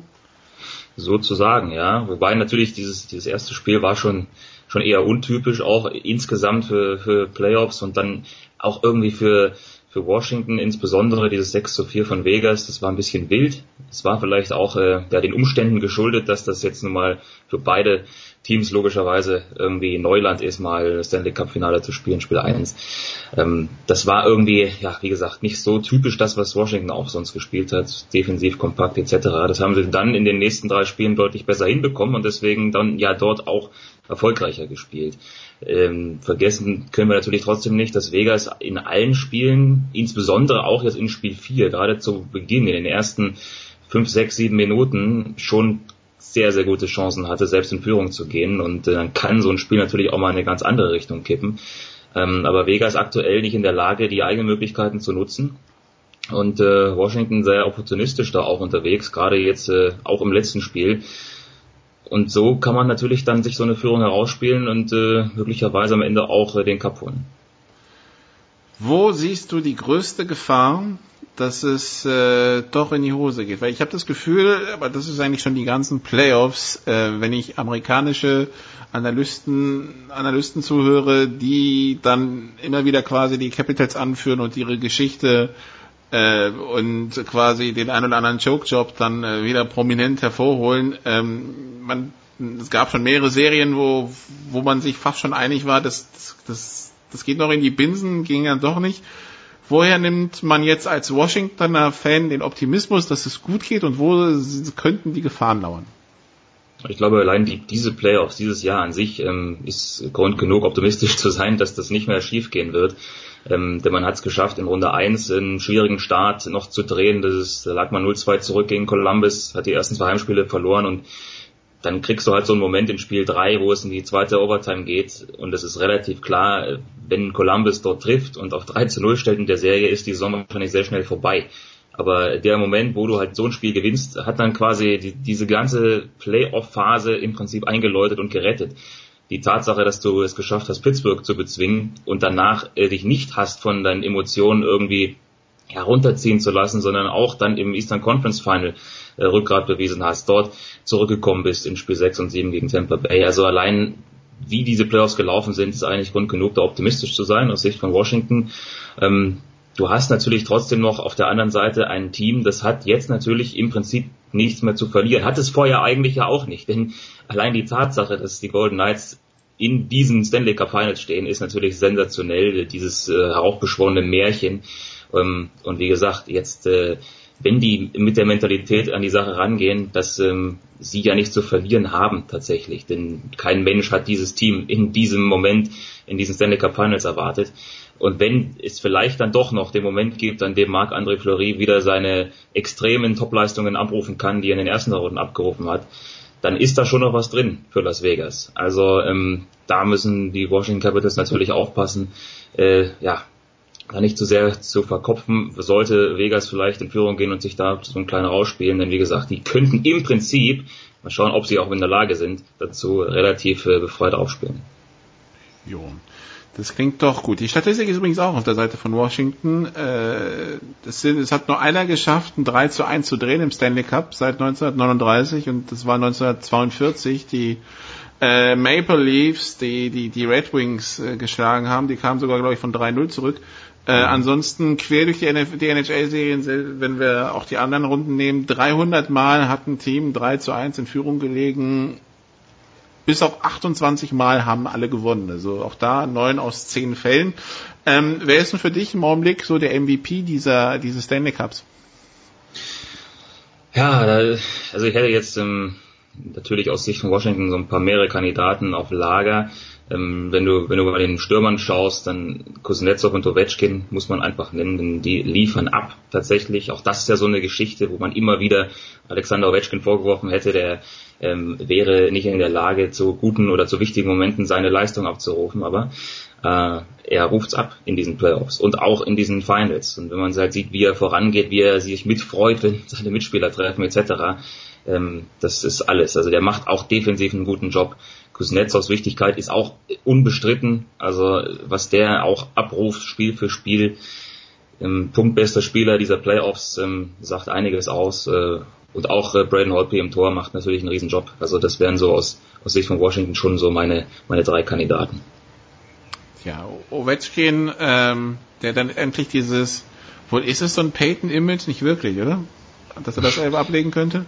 Ja, also klar wird dafür drüber gesprochen, dass er es bisher noch nicht geschafft hat, aber ich glaube, das wäre schon auch für ihn persönlich wäre das schon mal, das, das würde quasi sein, ja, seinen, seinen Status, sein, seine Karriere so ein bisschen zementieren, wenn er diesen Cup jetzt tatsächlich gewinnen sollte.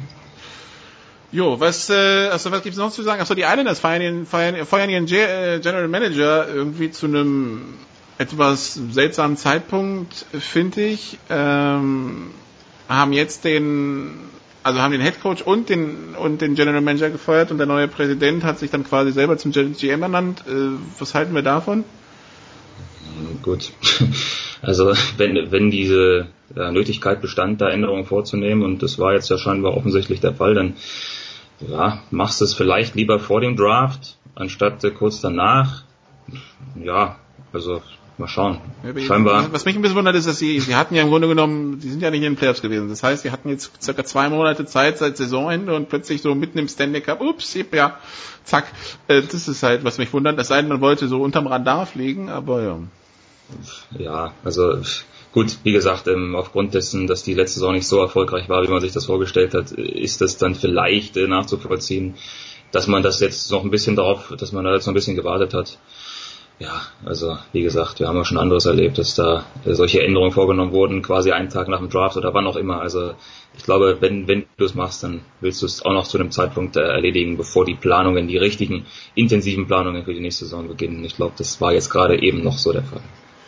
In der Nacht von Donnerstag auf Freitag, also Spiel 5 im Stanley Cup in Vegas. Es gibt übrigens noch 727 Tickets ab 351 Dollar zu haben. Für die, die jetzt nicht zufällig gerade in Vegas sind, wo trifft man dich eigentlich im Zweifelsfall morgen um äh, für, für die Siegesfeier? Hast du schon was geplant oder gibt es was Besonderes? Also, äh, ich werde bei der Zone rumhängen und äh, dieses Spiel mit äh, übertragen. Oh, okay. Das also, heißt, du kommentierst es auch noch, okay? Äh, sozusagen. Ähm, werde dann so ein bisschen die durch, durch die Sendung führen, wenn man so will. Und dann mal schauen, ja, je nach je nachdem, wie, es halt ausgeht, äh, wird dann wird dann werde ich wahrscheinlich trotzdem danach ins Bett gehen, weil es ist ja dann frühmorgens. Also verschieben wir das, sollte es funktionieren mit der Siegesfeier um einen Tag. Nun sind die, die, die, die, die Capitals ist ja ein Team, das man schon jahrelang was zutraut, äh, die halt eher dafür berühmt berüchtigt geworden sind, dass sie es halt in den Playoffs immer verblasen haben. Ähm, wenn wir jetzt davon ausgehen würden, sie würden diese Serie und damit auch den Cup gewinnen, ist das für dich jetzt noch, äh, also wie, wie siehst du die Zukunft der Capitals dann? Ist das was, wo man sagen kann, okay, dann äh, jetzt haben sie endlich diesen psychologischen Knacks, den sie vielleicht hatten, man weiß es ja nicht, endlich weg und dann, dann ist es was für die Zukunft oder hat das jetzt zu lange gedauert und das Fenster geht relativ schnell wieder zu? Mm, na gut, das ist natürlich auch die Frage, die man sich nach der letzten Saison gestellt hat. Denn gerade in den letzten äh, zwei, drei Jahren war diese Mannschaft sozusagen auf dem Papier ja besser besetzt und äh, hat ja nicht umsonst dann auch mehrfach President's Trophies gewonnen, bestes Team der regulären Saison etc. Und da war dann natürlich immer jede Menge Druck drauf und diese Saison war das ja irgendwie anders. Äh, einige wichtige Spiele hat man verloren, hm, aufgrund eben von auslaufenden Verträgen und von Salary Cap Geschichten etc., wo man sich dann schon eher so dachte vor der Saison, naja, oder ich zumindest, wenn es gut läuft, dann äh, kommst du vielleicht in die Playoffs und hast dann vielleicht eine Chance, weil eben dann der Druck nicht so groß ist. Und die Saison an sich ist besser gelaufen, als ich das gedacht hätte. Von daher muss man mal, muss man mal schauen, ähm, weil wie gesagt, viele hätten jetzt nach der letzten Saison schon gedacht, dass das Fenster zu ist. Und ganz offensichtlich hat sich dann doch nochmal ein deutliches Stück weiter geöffnet. Also ähm, solange die Mannschaft tatsächlich mit dieser Identität, die sie jetzt gefunden haben, weiterspielt, ähm, muss das noch nicht das der letzte Ausflug gewesen sein. Einen hatten wir noch, der sich in war Spiel 1 oder Spiel 2 daneben genommen hat. Tom Wilson, der nicht gesperrt wurde, hat er sich jetzt ein bisschen beruhigt in seiner Spielart oder bleibt das gewohnt aggressiv, borderline zu unfair? Ja, von Wilson hat natürlich immer diesen Graubereich in seinem Spiel drin. Das wird er sicherlich auch nicht ändern, kann ich mir nicht vorstellen, wobei ich es immer wieder nicht ganz verstehe, ähm, warum er das nötig hat. Also war er jetzt auch schon innerhalb dieser Playoffs schon mal gesperrt für drei Spiele nach einem heftigen Hit in der Pittsburgh-Serie.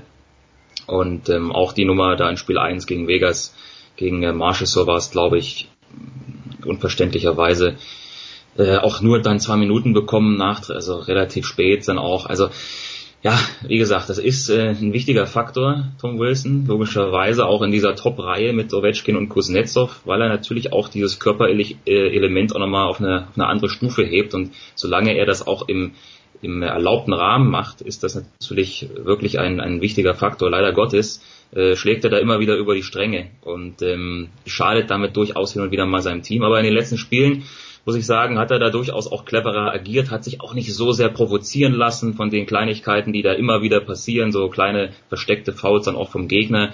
Ähm, und das äh, muss er natürlich jetzt auch beibehalten, damit er seinem Team nicht noch schadet. Okay, dann Highlight am Wochenende ist dann äh, Spiel 5 heute Nacht oder gibt's dann noch andere? Weil ich meine, normalerweise geht dann jetzt in, genau zu diesem Zeitpunkt die lange Liste los mit ja unter Haching im Fußball und BBL und äh, DL und was weiß ich nicht alles. Ähm, das ist ja dann nicht mehr der Fall. Nee, tatsächlich. Nee. Also außer jetzt Spiel 5 ähm, ist da auch erstmal nichts auf der Agenda. Ähm, möglicherweise kommt dann ja Sonntag nach ein Spiel 6 dazu, eventuell. Äh, aber das ist dann natürlich das private Vergnügen. Und ansonsten ist das momentan sehr ruhig. Wann geht's los? Äh, wann geht los die Übertragung? Ab wann seid ihr drauf? Äh, ich schätze so kurz nach zwei oder gegen zwei Uhr, weil das Spiel wird ja sicherlich nicht wieder, äh, nicht vor 2.20 Uhr beginnen, so wie die letzten Spiele auch. Also ich weiß es ehrlich gesagt nicht hundertprozentig, aber ich gehe mal fest davon aus, dass wir so gegen zwei Uhr auf Sendung sind.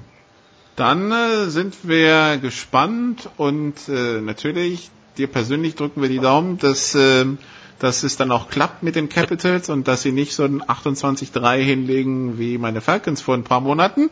Und äh, ja, dann sind wir mal gespannt. Also, wie gesagt, in, der in heute Nacht um zwei Uhr morgens ist das Spiel zwischen den, den Vegas Golden Knights und den Washington Capitals. Das war's zur NHL, das war's auch von mir in der Big Show 359. Wir geben jetzt ab an den Producer und dann was auch immer er noch vorbereitet hat. Danke Franz, danke liebe Zuhörer, hier geht's weiter mit Jens Weber.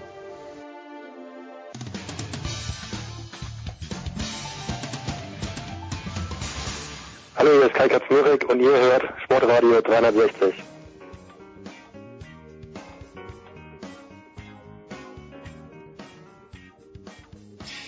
So, das ist die Big Show 359. Danke, Nikola. Wir machen weiter. 359, Michael Körner ist am Apparat. Michael, wir haben gesagt, bei 300 ist Schluss. Jetzt gibt's nächste Woche 360. Grüß dich erstmal. Wann soll Schluss sein, Michael? Also Jens, ich, ähm, es gibt wenige Projekte, die ich so bewundere wie dein Sportradio. Und ich wünsche mir von Herzen, dass nie Schluss ist. Das ist nur mal erstmal ernst. Das ist, das ist mit so viel Liebe gemacht, dass man, das wissen die Hörer vielleicht gar nicht, aber was du da an Zeit und Kraft investierst, ohne, weil du verdienst damit so circa 15.000, 20.000 Euro im Monat, das ist nicht viel für diese Arbeit, finde ich. Das ist völlig klar. Du hast natürlich völlig recht. Äh, ja, okay, dann geht's halt noch ein paar Jahre weiter. Michael, du hast, äh, bevor wir zum Basketball kommen, du hast äh, auf Twitter eine interessante Frage gestellt. Ich finde, erstens darf ich dich kurz korrigieren. Ähm, alle Leute sagen Sascha. Sascha oder Alexander? Ja. Alex Zverev selten, aber egal. Und du hast, okay, die, Frage, du hast, du hast die Frage gestellt, warum Alexander Zverev äh, die, die Menschen nicht so erreicht wie Boris Becker. Ich habe eine Theorie, aber ich glaube du auch. Fang du mal an. Ähm, Nee, ich habe ich hab nur geschrieben, nicht wie Boris Becker, sondern ich, meine Frage war, oder beziehungsweise eher eine Feststellung, dass er, obwohl er die Nummer drei in der Welt ist, ähm, eigentlich niemanden in Deutschland interessiert. Und dass mich das so ein bisschen wundert, weil die Deutschen ja bekanntermaßen so auf Sportler stehen, die weltweit Erfolg haben und dann fast schon Sportarten unabhängig eben ihre Helden küren. Also unsere Lieblings Beispiele waren ja immer Skispringer und äh, Biathleten, die eigentlich äh, Sportarten populär gemacht haben aufgrund von deutschen Helden. Und äh, ich fand es aber ganz interessant, was ich für Antworten bekommen habe. Also ähm, da kann man schon so ein bisschen Rückschlüsse rausziehen. Also, ich meine, die überwiegende Mehrzahl derjenigen, die mir geantwortet haben, haben einfach gesagt, der Typ ist extrem unsympathisch und arrogant. Und äh, das finde ich eigentlich einen guten Katalysator, dass ja, dass die Menschen sagen, der kann ruhig Erfolge haben und der kann ruhig äh, super Tennis spielen, aber wenn das menschlich eine Sechs ist, dann fällt der einfach durchs Raster durch. Finde ich irgendwie gut, dass man das, dass es dass sowas noch funktioniert, wobei man natürlich aus der Ferne immer sehr schwer, also ich kenne ihn ja überhaupt nicht persönlich, äh, erkennen kann, ob der wirklich so ein, wie meines Erachtens einer der besten deutschen Tennisjournalisten mir gesagt hat, ob er wirklich so ein veritables Arschloch ist. Gut, ich äh, kenne ein bisschen mehr aus der Nähe. Ich würde mich da äh, nicht so weit aus dem Fenster lehnen. Michael, äh, mein, meine Theorie ist, er ist der Zweite. Ich finde Sebastian Vettel zum Beispiel 15 Mal interessanter als Michael Schumacher, aber Michael Schumacher war halt der Erste, der Formel 1 Weltmeister geworden ist und Alexander Zverev ist jetzt nicht mal der Zweite. Michael Stich war auch noch da, dürfen wir nicht vergessen, dazwischen meinetwegen Tommy Haas. Aber das ist meine Theorie, dass er halt im Tennissport äh, A, keine Überraschung, weil er wurde ja wirklich darauf hingezüchtet, könnte man fast sagen, sagen wir lieber trainiert, dass er so weit kommt und das ist der Zweite. Kannst du, kannst du dieser Theorie was abgewinnen? Ähm, finde ich, habe ich noch nie drüber nachgedacht ob das die, ja, das Pech der späten Geburt ist, so ungefähr. Ähm, ich glaube nicht, dass da, also das ist interessant, aber wenn ich darüber nachdenke, ich glaube nicht, dass, wenn da jemand wäre, der wieder alles in Grund und Boden spielen würde und wäre noch ein Sympathieträger oder von mir aus auch, ich meine, Boris, muss man ja zugeben, Boris hat ja auch nicht ähm, nur Freunde gehabt, beziehungsweise man hat ihn ja auch so ein bisschen gehänselt wegen seiner Art oder man hat sich an ihm gerieben oder man hat sich über ihn lächerlich gemacht äh, mit der Bäckerfaust, mit der heraushängenden Zunge, mit irgendwelchen Geschichten. Also er war ja auch so ein bisschen, aber es war zumindest eine Figur, über die man in welcher Form auch immer sich so ein bisschen echauffieren konnte, aber eben auch mitleiden konnte. Und ich glaube, das sind eher so die Sachen, die beim Zverev fehlen. Also ich verfolge ja auch das Tennisgeschehen nach wie vor intensiv, aber ich deswegen habe ich ja auch diese Feststellung da getwittert. Mir geht tatsächlich auch, mir gehen die Erfolge von diesem Kerl so ein bisschen am allerwertesten vorbei. Also er toucht mich nicht und ich glaube nicht, dass es damit zusammenhängt, dass er jetzt nach Boris da die Nummer das Boris, also Boris habe ich auch abgehakt. Das war Teil meiner Jugend und Teil unserer aller Sporterlebnisse. Aber wenn da jemand wieder käme, der ja, der wirklich auch für was steht oder wo man sagen kann, das, das macht Bock, dem zu folgen, dann würde ich dem den gleichen Stellenwert zugestehen wie einem Boris Becker. Na gut, schauen wir mal. Ja, wäre bis 21 Jahre, vielleicht kommt ja noch was. Also Erfolge werden ganz sicher kommen. Ob das andere kommt, was du ansprichst, das werden wir sehen. Donnerstagabend. Also, ist denn menschlich wirklich so schwierig? Ja, schon. Schon. Ähm, also er ist zu den amerikanischen oder zu den äh, englischsprachigen Journalisten deutlich freundlicher als zu den deutschsprachigen Journalisten. Ja, so sein. Jetzt muss er ja nicht freundlich sein zu uns. Er hat einen sehr schwierigen Manager, der auch schon einen anderen mhm. jungen Spieler hat, nämlich den Tsitsipas. Und der Tsitsipas ist jetzt schon, obwohl er noch nichts gewonnen hat. Der Zwerg hat ja schon recht viel gewonnen. Der Tsitsipas trägt jetzt schon eine Arroganz vor sich her, hat den gleichen Manager. Das ist eigentlich unfassbar. Also es mhm. ist nicht, nicht ganz einfach mit Zverev. Aber du, der Erfolge gehen ihm recht. Der lacht natürlich zu Hause bei uns. Der trägt eine Uhr, die kostet 856.000 Euro. Ich weiß nicht, was diese Uhr kann. Aber dem ist natürlich völlig egal. 800, die Uhr kostet wirklich so viel? Ja, ja, ja. Und hat aber dann noch, das, äh, ein, ein Kollege von mir hat das recherchiert und hat nachgeschaut, hat aber noch 15 Euro dann Versandkosten, wenn du sie online bestellst. Weltklasse.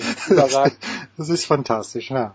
Lass uns, lass uns zu einer anderen Kernsportart kommen, Michael. Donnerstagabend äh, in Berlin. Alba führt mit 1 zu 0. Habe ich das richtig vernommen hier aus äh, Paris? Wir haben nur Bruchstücke gesehen, aber dass Alba im ersten Spiel in München vor allen Dingen durch Härte bestochen hat. Na, das ist nicht richtig. Ähm, nee, also man erwartet von Alba intensives und physisches Spiel. Das sind, das ist ihre Art, aber dass sie überhart, also nee, ich würde nicht, das war einfach ein sehr, sehr schnell vorgetragenes Spiel von Alba. Sie spielen Hochrisiko-Basketball, so würde ich es mal nennen. Uh, unheimlich schnell, riskieren auch mal den einen oder anderen Ballverlust, aber wenn das dann halt fluppt, dann sind sie für jede Mannschaft in Deutschland zu schnell. Das ist einfach so. Die haben den Ball innerhalb von fünf Sekunden über der Mittellinie und finden den freien Schützen und da läuft ganz Deutschland hinterher. Und ähm, das ist das Hauptproblem gewesen für die Münchner. Erinnert mich ein bisschen an den guten alten Ingo Freier Handball, äh, Basketball in, in Hagen, oder? Der spielte doch auch so. Abschluss nach drei Sekunden, sonst gibt's eine Strafe. Es hat eine gewisse Ähnlichkeit, ja, gar nicht so schlecht der Vergleich, äh, wobei die individuelle Qualität der Spieler bei Berlin sehr viel höher ist. Also das sind wirklich exzellente Schützen, da ist sehr viel Basketball-IQ dabei, wenn dann eben nach fünf Sekunden der Abschluss nicht gefunden werden kann, dann passieren aufgrund von hohem Basketball-IQ trotzdem noch sehr intelligente Dinge. Ähm, ja, sie haben eine gebotene Härte in ihrer Verteidigung, aber sind auch in der Verteidigung super schnell unterwegs. Also sie haben wirklich flinke Füße, ähm, spielen mit viel Selbstvertrauen und spielen diesen berühmten Team-Basketball. Äh, das ist ein, wie so eine geölte Maschine, sagt man ja immer ganz gerne.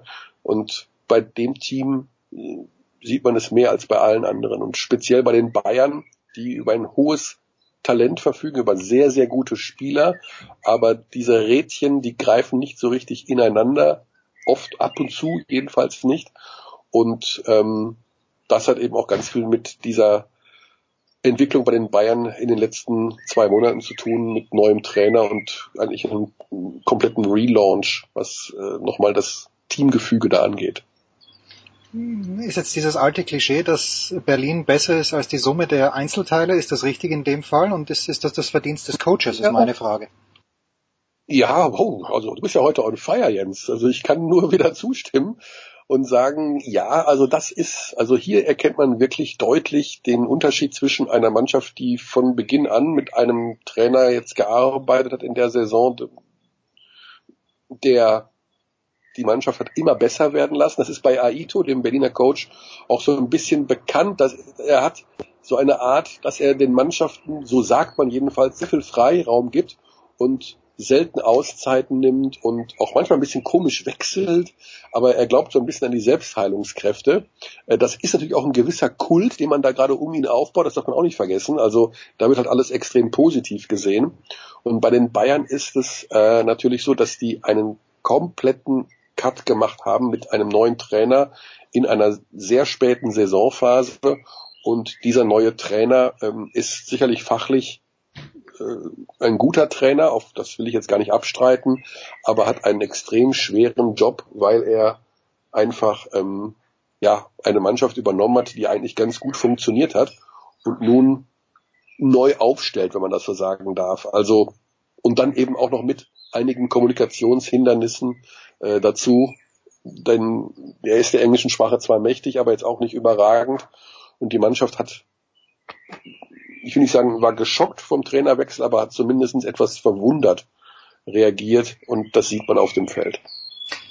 Haben die Berliner das gebraucht, dass sie nach dem Obradovic jetzt einen komplett anderen Typen haben? Weil der Obradovic, ich meine, ich finde den immer großartig. Du hast ja schon mittlerweile Enkelkinder, für die ist ich unverbesserlich äh, vielleicht noch kein Thema, aber Dr. Gru oder Mr. Gru, der da drinnen ist, schaut ja aus eins zu eins wie Obradovic. Und Obradovic hat sich auch genauso aufgeführt an der Seitenlinie. Jetzt weiß ich aber nicht, wie viele Menschen sind überhaupt noch da, die unter Obradovic bei Alba im letzten Jahr gespielt oder im vorletzten Jahr gespielt haben. Haben die Berliner das gebraucht? Kompletten, komplett andere Persönlichkeit. Ja, ähm, also zumindestens ist Aito jemand, wo man sagen kann, aha, es geht also auch anders. Also wir haben ja viele Trainer, die so wie Obradovic äh, an der Seitenlinie sehr emotional reagieren, auch im europäischen Spitzenbasketball. Also sein Namensvetter äh, Jeko Obradovic von Fenerbahce ist ja auch ist der erfolgreichste Coach der europäischen Basketballgeschichte. Das ist ja auch ein ein äh, sehr emotionaler Mensch. Und Aito ist allerdings schon so tiefenentspannt, dass man manchmal denkt, mein Gott, also dem scheint ja auch alle, alles egal zu sein. Ja, ich glaube, die haben das gebraucht, mal einen anderen Ansatz. Die Berliner sagen ja gerne, dass sie sich so ein bisschen von der, vom gesamten Projekt her verändert haben. Das heißt, sie haben ja einen gigantischen Jugendunterbau geschaffen, sind jetzt deutscher Meister geworden, U16, U19, JBBL, NBBL, ähm, investieren da unheimlich viel im Nachwuchsbereich. Und das wäre auch einer der Gründe gewesen, warum Aito diesem Projekt so positiv gegenübersteht, um so überall so ein bisschen seine Farbe, seine Erfahrung reinzubringen. Ähm, ich will nicht sagen, dass die Art und Weise von Obradovic äh, schlecht ist, aber ich glaube, sie nutzt sich schneller ab. Und dementsprechend kann so ein tiefenentspannter 71-jähriger Spanier, der alles schon gesehen hat im Basketball, durchaus mal für einige Jahre einer Mannschaft, einem Projekt, möchte ich fast lieber sagen, sehr gut tun, ja. Projekt ist ganz, ganz schlecht beleumundet, Michael, weil da denken alle sofort an Rasenballsport Leipzig, wenn Projekt gesagt wird. Ach, ja, das äh, alles ist ein Projekt. Auch der FC Bayern München, äh, Fußball ist ein Projekt. Alles sind, ist alles Business. Also machen wir uns doch nichts vor. Ähm, ich weiß nicht. Wir haben hier eine Wildkräutergruppe in München sollen, die durch die Büsche laufen äh, und die Natur wiederherstellen wollen. Also wir ganz nah an unserem Planeten arbeiten zur Restrukturierung von Wildpflanzen das nennt sich Projekt.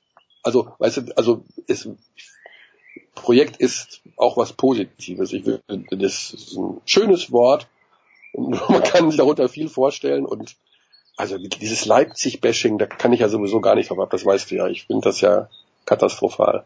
Geht mir genauso, Michael. So, jetzt haben die Bayern das, und ich glaube, die Bayern, ganz kurz noch, die sind aber in der Jugend auch gut dabei. Haben die nicht das Finale, was bei der U19 oder bei der genau. U16 gegen, gegen Alba verloren oder ganz knapp? Das waren die Bayern. Genau die Bayern haben auch natürlich einen sehr, sehr stark aufgestellten Jugendbereich. Äh, das sind zwei Vereine, die sehr viel darin investieren. Also da geht auch viel Geld rein, überhaupt keine Frage. Ist auch wichtig. Also du brauchst natürlich, darüber reden wir, Fußball gibt's ja auch, seitdem wir in Deutschland diese Fußballinternate haben und diese deutlich breiter und vor allen Dingen professioneller aufgestellte Ausbildung der Jugendlichen äh, ja auch viel, viel mehr Nachwuchs und in Deutschland im Basketball, wir sind jetzt zum zweiten Mal in Folge äh, U18 Weltmeister geworden, also inoffiziell, weil das ist das Albert Schweitzer Turnier, ist die inoffizielle Juniorenweltmeisterschaft, zum zweiten Mal in Folge von Deutschland gewonnen. Ähm, eine super wichtige Sache, überhaupt keine Frage.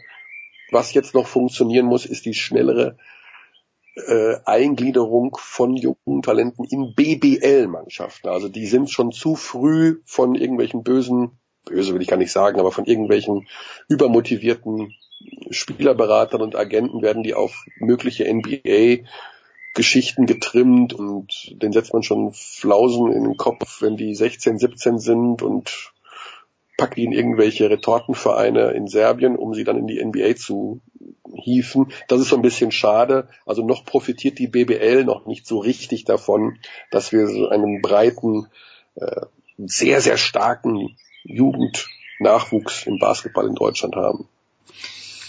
Dann lass uns äh, damit auseinandergehen, Michael. Die Bayern sind ähm, nach Frankfurt gefahren, hätten dort rausfliegen können. Jetzt fahren sie nach Berlin, da können sie noch nicht rausfliegen, haben das erste Spiel knapp verloren. Uh, this series is far from over, isn't it? Ja, also das, das Spiel am Donnerstag ist natürlich, also wenn die Bayern 2 zu 0 zurückliegen sollten, traue ich ihnen den, die Meisterschaft nicht mehr zu. Ähm, ich bin sehr gespannt auf die spielerische äh, Reaktion. Also sagen wir mal so, alles das, was das Wichtigste, was sie vor Spiel 1 gesagt haben, ist, wir müssen unser Spiel spielen und äh, wir müssen auf uns gucken. Und ich glaube, das war ein Fehler und das habe ich auch nochmal im, im Gespräch mit dem Bayern-Coach gestern äh, klar gemacht, denn eigentlich ist es viel wichtiger, das Berliner Spiel zu zerstören. Also du musst auch das, Be du darfst die Berliner nicht spielen lassen, so wie sie jetzt gespielt haben, dann machen die 100 und mehr Punkte. Das ist einfach so. Und das was die Münchner immer gemacht haben, auch unter Djordjevic, war, dass sie gesagt haben, wir schauen nur auf uns, wir spielen unser Spiel, wir haben so viel Talent. Das ist richtig über weite Strecken der Saison kommst du damit super klar. Wenn du sagst, wir machen vorne sowieso unsere 95 Punkte und hinten halten wir schon auf unter 90. Das geht aber gegen Berlin nicht. Du musst gegen Berlin destruktiveren Basketball spielen. Du musst die unheimlich beschäftigen in der Defensive und daraus deine Punkte erzielen. Also aus deiner eigenen starken Defensive. Also ich sag mal so, wenn sie es nicht schaffen, Berlin in deren Halle unter 85 Punkte zu halten, werden sie das Spiel verlieren. Also sie müssen destruktiven Basketball spielen. So grausam sich das anhört, aber Berlin, das ist, wie, wir gerade gesagt haben, die bestgeölte Maschine der Liga. Da muss halt irgendwo so ein Zapfen mal rausziehen, damit das Ding anfängt zu knirschen. Niemand propagiert, niemand promotet das zweite Finalspiel der Easy Credit BBL besser als Michael Körner. Destruktiver Basketball auf telekomsport.de am Donnerstagabend. Michael, ich danke dir herzlich. Kurze Pause. Big Show 359.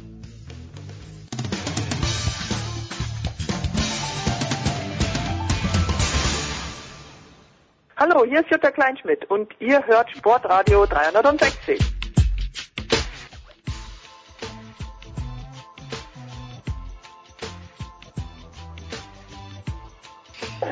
So, Michael Körner haben wir verabschiedet. Jetzt geht weiter mit Markus Götz in der Big Show 359. Servus Götzi.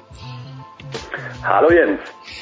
Äh, mit Götzi bin ich eigentlich täglich in Kontakt hier, auch in Paris. Und äh, der Markus, wenn ich das verraten darf, du sagst mir, dass äh, die French Open, du interessierst dich ja auch wirklich für Tennis, dass die French Open dein Lieblingsturnier sind. Warum eigentlich? Habe ich gesagt, dass es mein Lieblingsturnier ist? Du liebst dieses gesagt, Turnier. Du, du liebst ja, genau. Warum, warum ich liebst du dieses Turnier?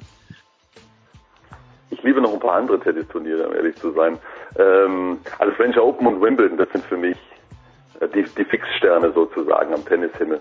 Haben mich immer am meisten begeistert, gucke ich seit ich ein Junge bin. War auch schon zweimal bei den French Open und zwar nicht beruflich. Man hat da nicht so eine herausgehobene Stellung im europäischen Sportjournalismus wie du.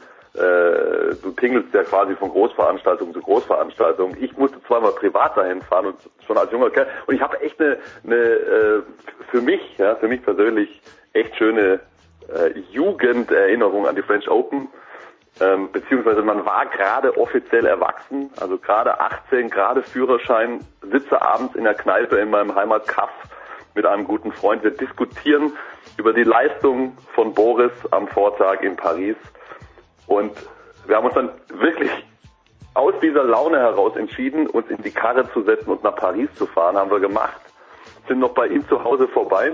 Dort lag sein Bruder bereits im Bett. Wir haben nur gesagt, hier, sag mal den Eltern Bescheid, wir fahren jetzt los. Er meinte nur lapidar, ich komme mit, hat sein Kissen geschnappt, hat sich hinten reingelegt. Wir sind die ganze Nacht durchgefahren, haben uns Tickets auf dem Schwarzmarkt besorgt und äh, so kam ich zum ersten Mal zu den French Open und das sind Dinge, die vergisst man nicht. Moment, Moment, das muss ich mal kurz zurückrechnen. Ich weiß ja ungefähr, was du für ein Geburtsjahrgang bist. Äh, aber sag uns mal ungefähr das Jahr, wo das war, weil Boris war ja 89 hier im Halbfinale. Das kann es ja nicht gewesen sein. Da warst du nämlich noch Nein, nicht volljährig. Nein, also ich, es müsste 91, nee, es müsste 92 gewesen sein. Da muss ich gleich mal nachschauen, wie Becker da abgeschnitten Also Anfang der 90er auf jeden Fall. Keine Ahnung, wir, wir haben nicht nur über Boris diskutiert, sondern Michael Stich war da glaube ich auch mal relativ weit in einem Jahr, kann das sein? Stich war 96 im Finale. Boah, Junge, Junge, du, du legst jetzt hier meine Schwächen aber komplett ähm, offen. Ähm, da gebe ich dir so tiefe Einblicke ja, in mein in mein Erfahrungsleben. Ähm, keine Ahnung, über was wir diskutiert haben. Auf jeden Fall, wir waren damals schon voll drin. Ich habe ja selber auch ein paar Mal ähm, den Tennisschläger geschwungen, äußerst mäßig übrigens, das muss hier betont werden. Egal, hat uns total begeistert und so kam die Geschichte zustande. Ja, äußerst mäßig glaube ich dir nicht, weil du bist riesengroß, hast sicher einen doch, mächtigen, doch. mächtigen Aufschlag. Hm. Ja, ja, gut, aber wenn der aber permanent hinten am, am, am Zaun landet, bringt das relativ wenig. gut, auch wieder wahr. Also Götzi, das letzte Mal, bevor wir gesprochen, also als wir gesprochen haben, das war vor Köln. Äh, du bist nach Köln gefahren und da, da sind wir gleich mitten in Frankreich. Montpellier gewinnt gegen Nantes. Äh, ist das völlig in Ordnung gewesen oder wäre es nicht irgendwie lecker oder äh, interessant gewesen, wenn der große Außenseiter Nantes noch dazu mit Dominik Klein den Titel geholt hätte? Also vielleicht müssen wir noch ganz kurz den Zuschauern mitgeben. Es geht um die Champions League, Entschuldigung. Es geht natürlich um die Handball ja, Champions League Final Four in Köln. Sehr, sehr gut, lieber Jens. Ähm, nee, das war natürlich völlig in Ordnung. Übrigens war für mich Montpellier genauso Außenseiter wie Nantes. Und dass die beiden sich da im Halbfinale gegen ähm, PSG und Warda, die sicherlich die großen Favoriten an diesem Wochenende durchgesetzt haben, war schon eine kleine Cinderella-Story und dieses Finale, es hat mein echt, hat mein Herz echt hüpfen lassen, Jens. Ja, es, es, es, ich liebe diesen Sport. Das wird dir schon aufgefallen sein. Das war für mich Handball in Reinkultur. Tempo ohne Ende, taktische Finessen, außergewöhnliche Einzelkönner, ähm, Leidenschaft, total großartige ähm, Geschichten. Ja, ich meine, ein Argentinier wird MVP. Diego Simone, ein Argentinier beim Handball. Unfassbare Geschichte. Und ähm, die Geburt eines kommenden Weltstars im Handball mit äh, Melvin Richardson, der Sohn des großen ähm, Jackson Richardson. Unwahrscheinlich, was der da gezeigt hat. Also wenn, wenn der in der Birne auch nur einigermaßen klar bleibt und gesund, dann wird den nichts aufhalten können. Das war also äh, für, für den Handballfreund ähm, war das eine großartige äh, Sache. Also mir hat das Finale unglaublichen Spaß gemacht. Das heißt erstens kein Problem, dass kein Deutscher dabei war. Die zweite Frage, für wen haben sich dann die Zuschauer aus Skopje und aus Paris entschieden im Finale? Waren die dann im Lager von Nantes oder hat man das jetzt gar nicht so richtig ausmachen können? Ne? Also für mich war das schon ein Problem, dass keine deutsche Mannschaft mit dabei war aus ja, aber von der Ste ja, aber, ja, ich hätte mich natürlich gefreut, wenn ein deutscher Vertreter mit dabei gewesen wäre. Aber äh, die, die Dinge waren so, wie sie waren und ähm, ich erfreue mich an äh, gutem Handball und der wurde geboten. Ja, und ähm, die Atmosphäre war gut, war völlig in Ordnung, Halle war trotzdem voll. Ähm, also diese ganz großen Verbrüderungen habe ich jetzt so nicht wahrgenommen in der Halle. Ich war natürlich auch sehr auf die Spiele fixiert und habe meinen Kopfhörer auf. Dann kriegst du nicht alles komplett mit ähm, von der Atmosphäre in der Halle. Ähm, aber die Stimmung war positiv in, in, jeder Hinsicht. Ja. Interessant war, dass Kirill Lazarov hat sich wirklich allergrößte Mühe gegeben, als Mazedonier im Finale die WADA-Fans reinzuholen, ja, also die WADA-Ecke, die ja bekanntermaßen ziemlich lautstark ist. Das ist ihm bei ein paar Einzelnen gelungen, aber die waren irgendwie äh, noch nicht so ganz versöhnt, hatte ich das Gefühl, mit dem Aus im Halbfinale. Und so ganz ist es ihm nicht gelungen. Ja, der Lazarov, der alte Sud, der die Deutschen auch schon gequält hat im Nationalteam. Zum Nationalteam kommen wir vielleicht gleich. Ähm, Götze, die, die, na, eine Frage noch zum Final Four. Ich weiß ja, dass du ein Mann bist, der auch gerne stehend kommentiert. Wie viel Prozent deiner Kommentatorenzeit hast du stehend verbracht? Woher weißt du das? Ja, weil ich dich schon, erstens mal habe ich es gesehen, als wir gemeinsam beim Final Four in Hamburg waren, nämlich beim, beim deutschen Final Four, oder beim, wie heißt es bei Top Four? Nee, Final Four. Beim Pokalwochenende auf jeden Fall. Da habe ich gesehen. Wie viel Prozent? Ist, also, keine Ahnung. 10, 20 Prozent vielleicht. Ja, das hat ganz unterschiedliche Gründe. Manchmal tut mir einfach nur der Rücken weh, ja, Manchmal sehe ich nichts, weil äh, wir direkt hinter einer Zuschauerreihe sitzen und wenn die dann die ganze Zeit stehen, äh, kriege ich nichts mehr mit. Dann muss ich aufstehen und manchmal nimmt es mich einfach mit. Ja? Und dann kriege ich, glaube ich, gar nicht wirklich mit, dass ich da stehe und spiele quasi mit. Dann hast du das letzte Mal auch. Bin, bin, ich, bin, bin ich übrigens der Einzige, der steht. Ich weiß gar nicht. Du, ich beobachte das gar nicht so bewusst. Ich stehe manchmal bei der Zone auch, auch auf, aber das nicht, nicht weil ich nichts sehe, nur weil mir der Rücken weh tut. Nach, nach sechs Stunden Damen-Tennis tut mir manchmal der Rücken weh. Äh, Götzi, jetzt hast aber du... nur der Rücken nach sechs Stunden Damen-Tennis. Ja, ja, alles. Ähm, lass mich den Bogen versuchen zu spannen. Zum letzten Mal, wo wir gesprochen haben, wo du gemeint hast, na, viel kann den Rhein-Neckar-Löwen nicht passieren. Es ist ihnen tatsächlich einiges passiert Ach, äh, gegen. So, aber jetzt das, das Geile ist ja, am letzten Spieltag, Flensburg kann gewinnen und die schütten sich dann fast gegen Frisch auf Göppingen an. Was ist es, Markus, dass diese komplett routinierten Mannschaften wie Flensburg, dass die dann trotzdem nochmal so, sie haben es geschafft, aber dass die so mhm. nochmal zu zittern anfangen? Gibt es da eine Erklärung dafür?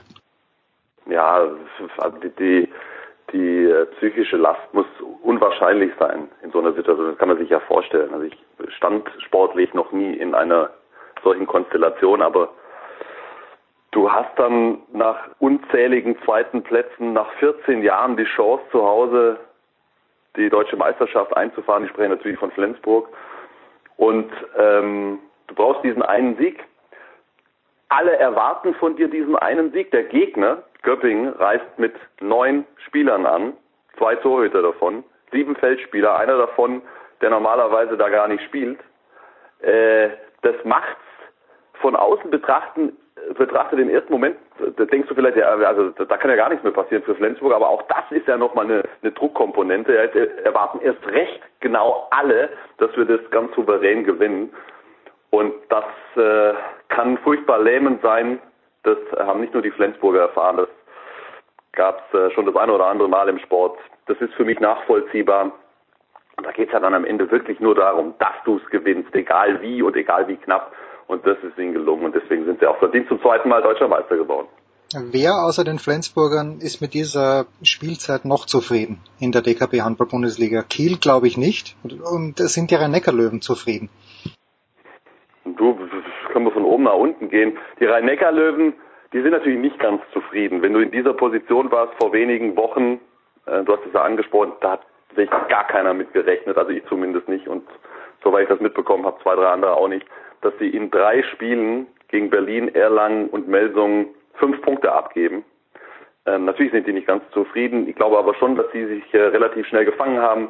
Die wissen diesen ersten Pokalsieg zu schätzen und die wissen auch ganz gut einzuordnen, dass sie bei den äh, beiden Meisterschaftsgewinnen in den vergangenen beiden Jahren auch den einen oder anderen Moment auf ihrer Seite hatte. Und das war jetzt eben diesmal nicht der Fall. Ich denke, die Berliner sind auf jeden Fall zufrieden mit Platz drei, mit dem EHF-Pokalsieg, bei all den Nebengeschichten, dem Abgang von Peter Nenadic, dem wichtigsten Angriffsspieler im Winter, ähm, die ganzen Verletzungen, für mich fast sensationell, was sie da noch rausgeholt haben.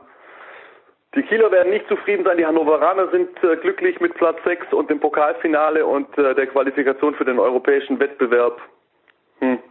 Ähm, viele Mannschaften, die sich weggehalten haben vom Abstiegskampf, werden ganz einverstanden sein mit der Saison.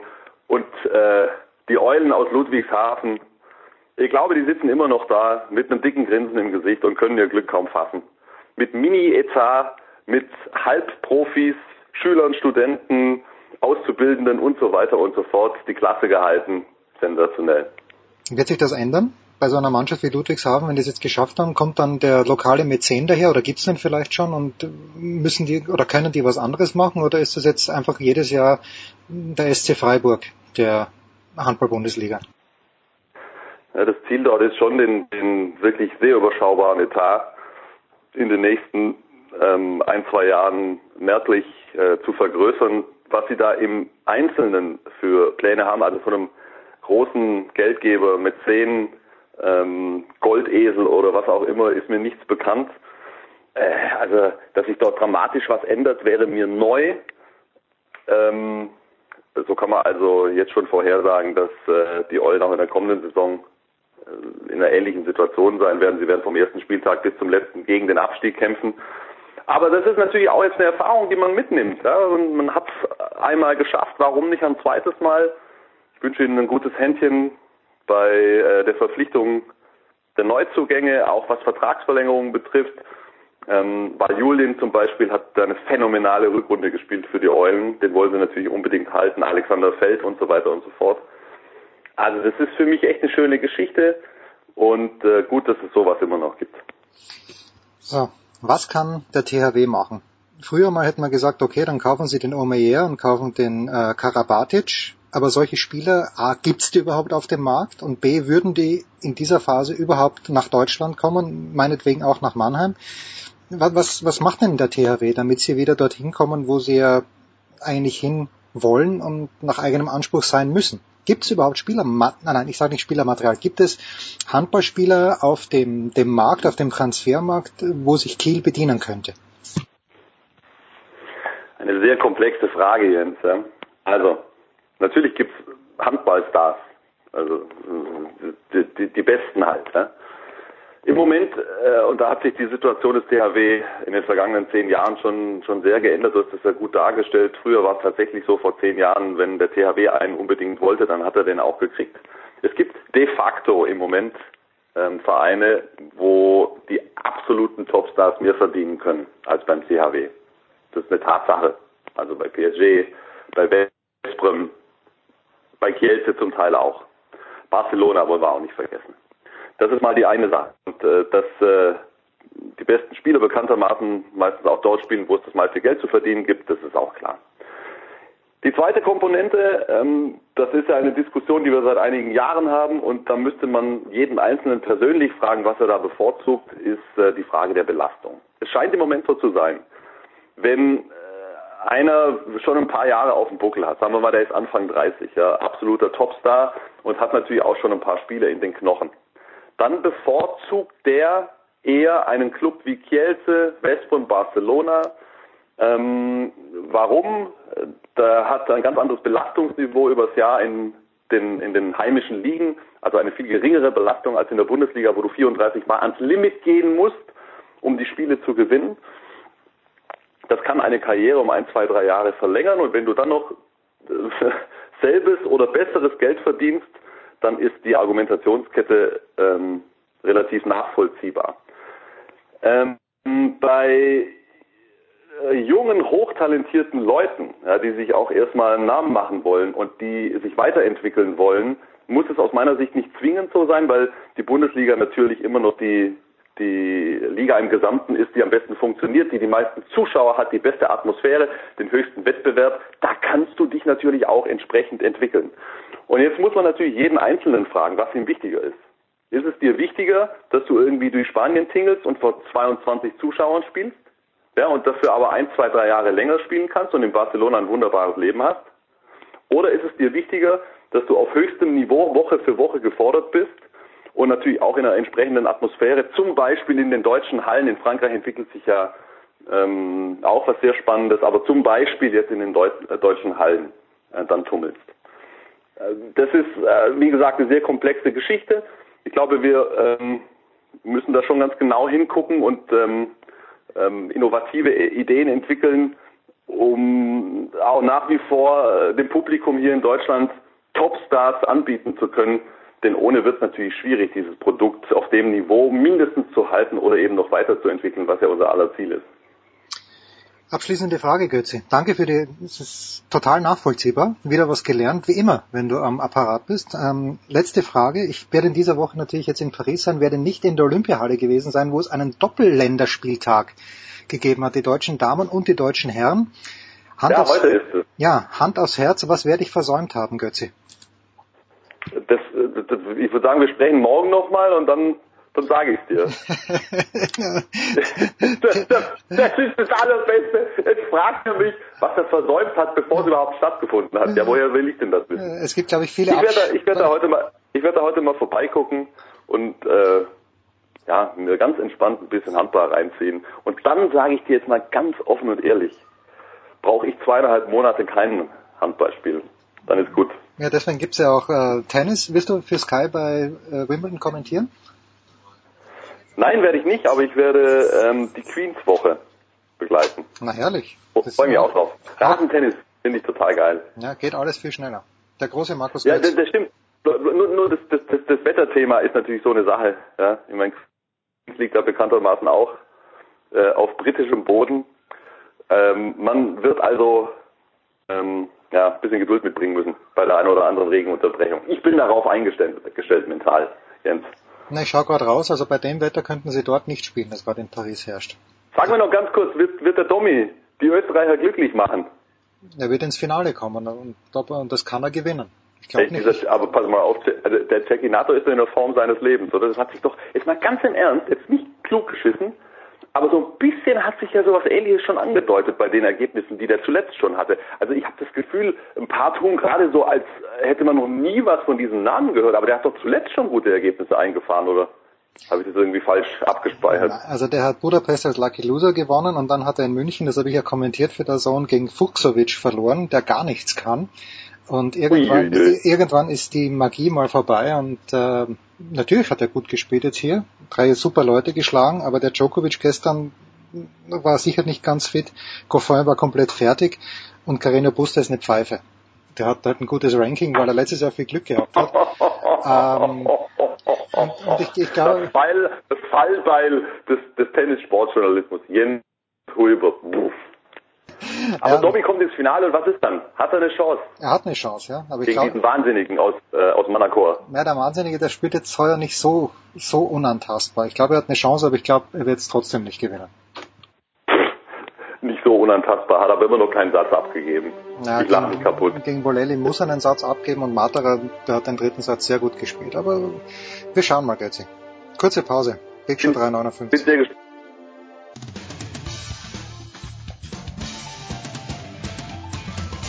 Hier ist Christopher Kaas und ihr hört Sportradio 360.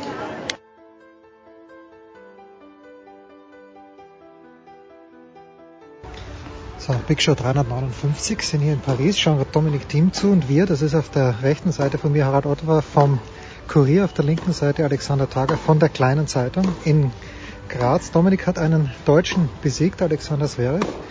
Harry, in den letzten Tagen ist mir ein bisschen viel Cordoba, von Cordoba, die Rede nach einem bedeutungslosen Testspielsieg der Österreicher unter zweifelhaften Bedingungen.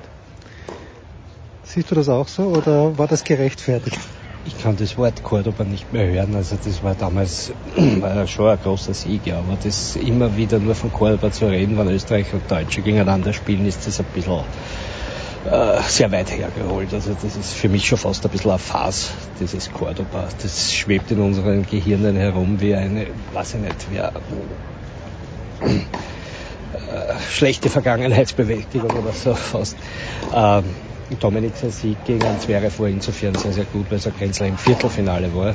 Das ist einmal der Hauptpunkt, weil Zverev die Nummer zwei des Turniers beziehungsweise die Nummer drei der Welt ist.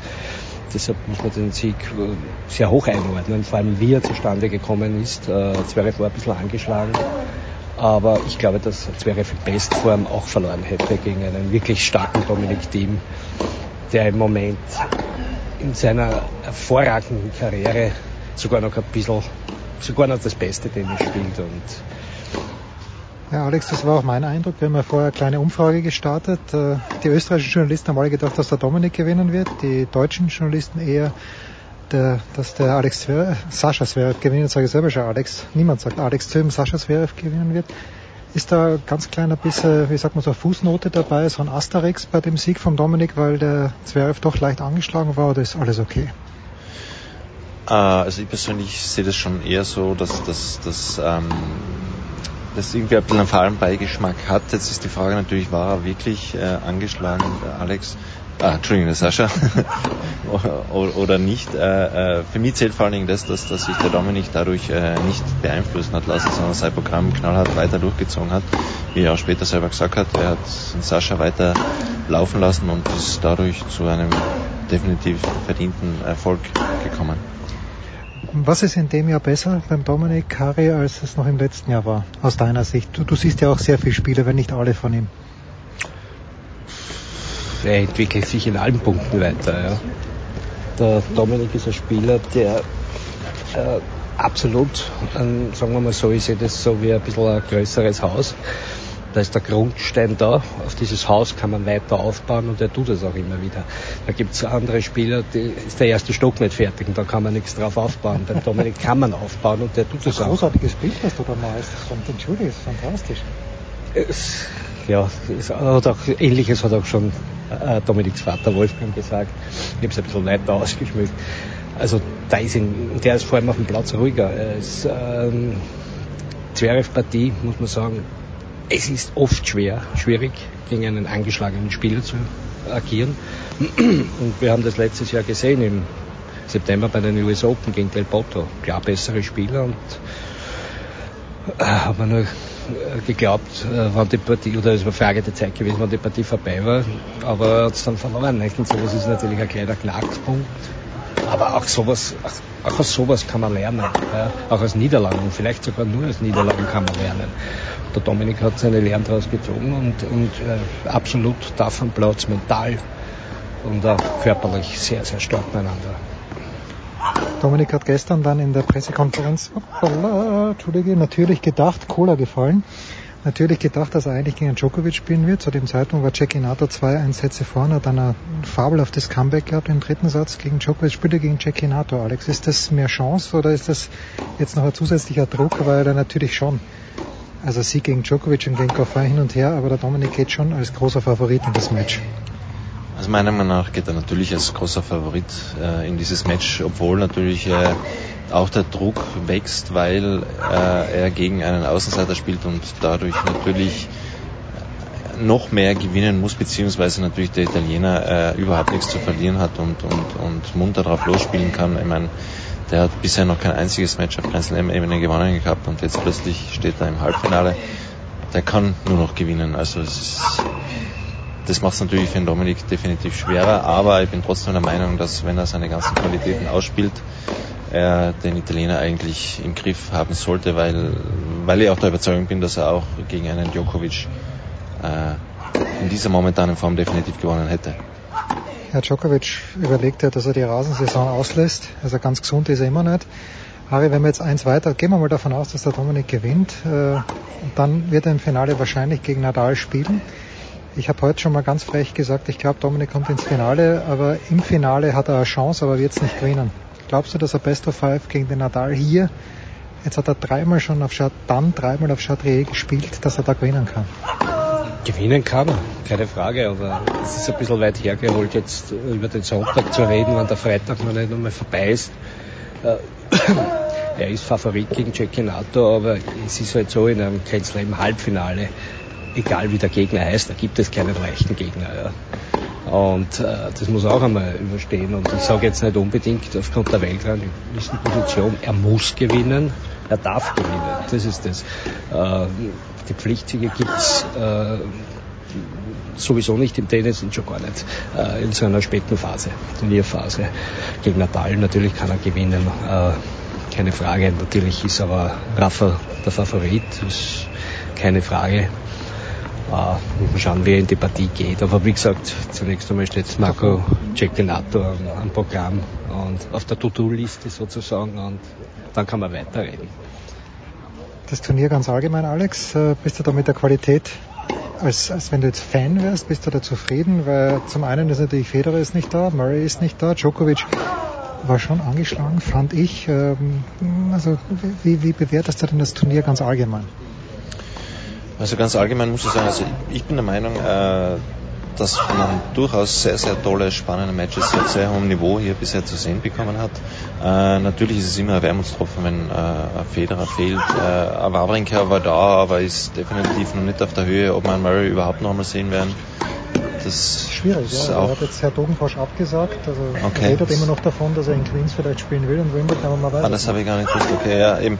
Und, und, aber es ist halt, äh, es findet schon langsam eben äh, äh, ein Generationenwechsel statt. Und, und ich glaube, dass die neue Generation eben mit Dominik Thiem, mit Alex, Sascha Zverev schon wieder, Entschuldigung, und äh, Kollegen die neue Generation ist und das definitiv hier äh, mit tollen, beeindruckenden Matches und Auftritten unter, unter Beweis stellt. Und, und ja, ich meine, es ist die Frage, ob Rafael Nadal noch seinen Thron verteidigen kann. Also mir, der, bis, mich konnte er bisher, äh, obwohl er noch keinen Satz abgegeben hat, spielerisch noch nicht so wirklich überzeugen und ich bin schon gespannt, wie es sich heute gegen den gefährlichen äh, Diego Schwarzmann schlagen wird.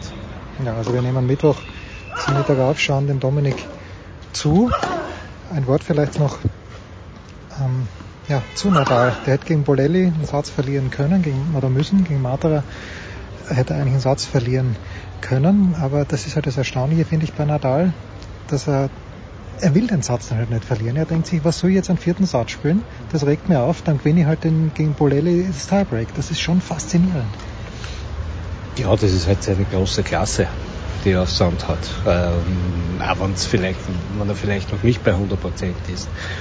Aber ich kann mir schon vorstellen, wenn er ins Finale kommt, dann ist er bei 100 Ja. Und äh, egal wie er bis jetzt gespielt hat, ja. Es war kein Satzverlust, ja. Ich weiß nicht, ob das irgendwer geschafft hat schon. Ähm, Zwei Jahre hintereinander dann. richtig, richtig, richtig, richtig. Letztes Jahr, letztes Jahr auch ein Satzverlust. Ähm, Dominik hat es letztes Jahr geschafft, ins, Viertel, ins Halbfinale ohne Satzverlust. Und das kommt an. Und man merkt halt dann schon, dass äh, die Schwächephasen von Nadal nicht sehr lange sind. Ja, er kommt dann immer wieder, sonst gewinnt er nicht so viele Sätze hintereinander. Jetzt am Weg ins Viertelfinale es doch zwölf Sätze. Also das zeigt schon von einer beeindruckenden Konstanz, die er während der Spiele auch hat. Also da gibt es wenige Tiefen dabei, auch wenn er jetzt am Level noch nicht bei 100 ist, aber der kommt schon noch dorthin.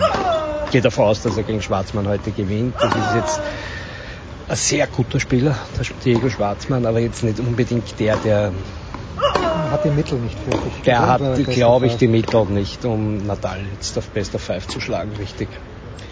Da müssen wir einmal noch den Bogen spannen. Der vortreffliche Kollege Gerald Kleffmann hat ja vor dem Match äh, zwischen Team und Zwerg gemeint, es stünde 1 zu 1, weil Österreich hat zwar Deutschland geschlagen, aber Thomas Dresen hat die Streif gewonnen. Ich, ich, ich wohne ja in Deutschland, Alex, aber du bist ja auch ein Mann, du kommst aus Osttirol, glaube ich. Du bist, richtig, bist ein Mann, der mit dem Skifahren groß geworden ist. Mir, mir war das relativ wurscht, dass der Dresen die Streif gewinnt, aber hat das die österreichische Seele dann doch ein bisschen verletzt? Es hat die österreichische Seele, glaube ich, schon prinzipiell ein bisschen verletzt, aber es haben viele äh, nicht weitergeschaut und ich finde es eigentlich sehr, sehr gut, dass dort ein Deutscher gewonnen hat, vor allen Dingen deswegen, äh, weil es dem Skisport hilft und weil es natürlich auch, äh, muss man ganz ehrlich sagen, dem österreichischen Tourismus hilft, weil wenn deutsche Skifahrer erfolgreich sind, dann äh, äh, kurbelt es den Skisport auch in Deutschland an und dann kommen natürlich auch mehr Leute, deutsche äh, Gäste Entschuldigung, nach Österreich zum Skifahren und so gesehen äh, war es glaube ich sowohl für Österreich als auch für Deutschland ein Erfolg. Siehst du, so sind wir Österreicher. Hauptsache die Leute kommen zu uns und geben mehr Geld bei uns aus. Kurze Pause, dann geht's weiter. So, ganz kurz noch, Gerhard Kleffmann von der Süddeutschen. Also Nadal hat einen Satz verloren, aber Gerhard, ich frage mich immer, wo kommen die ganzen Argentinier her? Du kommst gerade vom kurzen San Longlen. Wie, wo kommen diese Menschen her? Das war in New York schon so. Wahnsinn. Ich glaube, die lassen sich alle vorher ganz schnell einbürgern, sobald Juan Martin del Potro äh, irgendwo spielt. Ich habe mich vor ein paar Tagen mit einem, einem, argentinischen Reporter unterhalten, der für das Radio hier ist. Und ähm, es ging ein bisschen um die Wertigkeit äh, auch von Diego Schwarzmann und den anderen argentinischen Spielern. Und er hat einfach gesagt, so, die sind alle gut, die sind respektiert, aber über allem steht Juan Martin del Potro. Er hat geweint. Ich fand es so emotional, hätte ich ihn nicht erwartet. Unglaublich. Ja, das war großartig. Ich muss gestehen, ich habe jetzt nur den vierten Satz gesehen auf dem Platz, aber die Emotionen waren äh, überwältigend, selbst wenn man einfach so keine Aktie drin hat bei so einem Spiel, aber einfach so äh, zu sehen, um was es eigentlich da den Jungs geht. Ja, die sind ja alle schwer reich und die sind alle durch im Leben, aber dann sieht man einfach, ähm, dafür spielen die halt noch. Lest äh, von Gerald in der Süddeutschen Zeitung am Freitag was los ist. Gerald, einen Satz vielleicht noch oder zwei Sätze auch zum deutschen Abschneiden. Angie Kerber. Zverev habe ich schon besprochen, aber von Kerber, sie ist zufrieden mit dem Viertelfinale, müssen wir es auch sein. Naja, wenn sie zufrieden ist, ist es erstmal das Wichtigste. Nein, aber ähm, per se ähm, unterm Strich Viertelfinale ist für sie nach den letzten zwei schlechten Jahren hier äh, absolut Runde in Ordnung. Raus, ja. Erste Runde raus zweimal und noch nie im Halbfinale gewesen hier.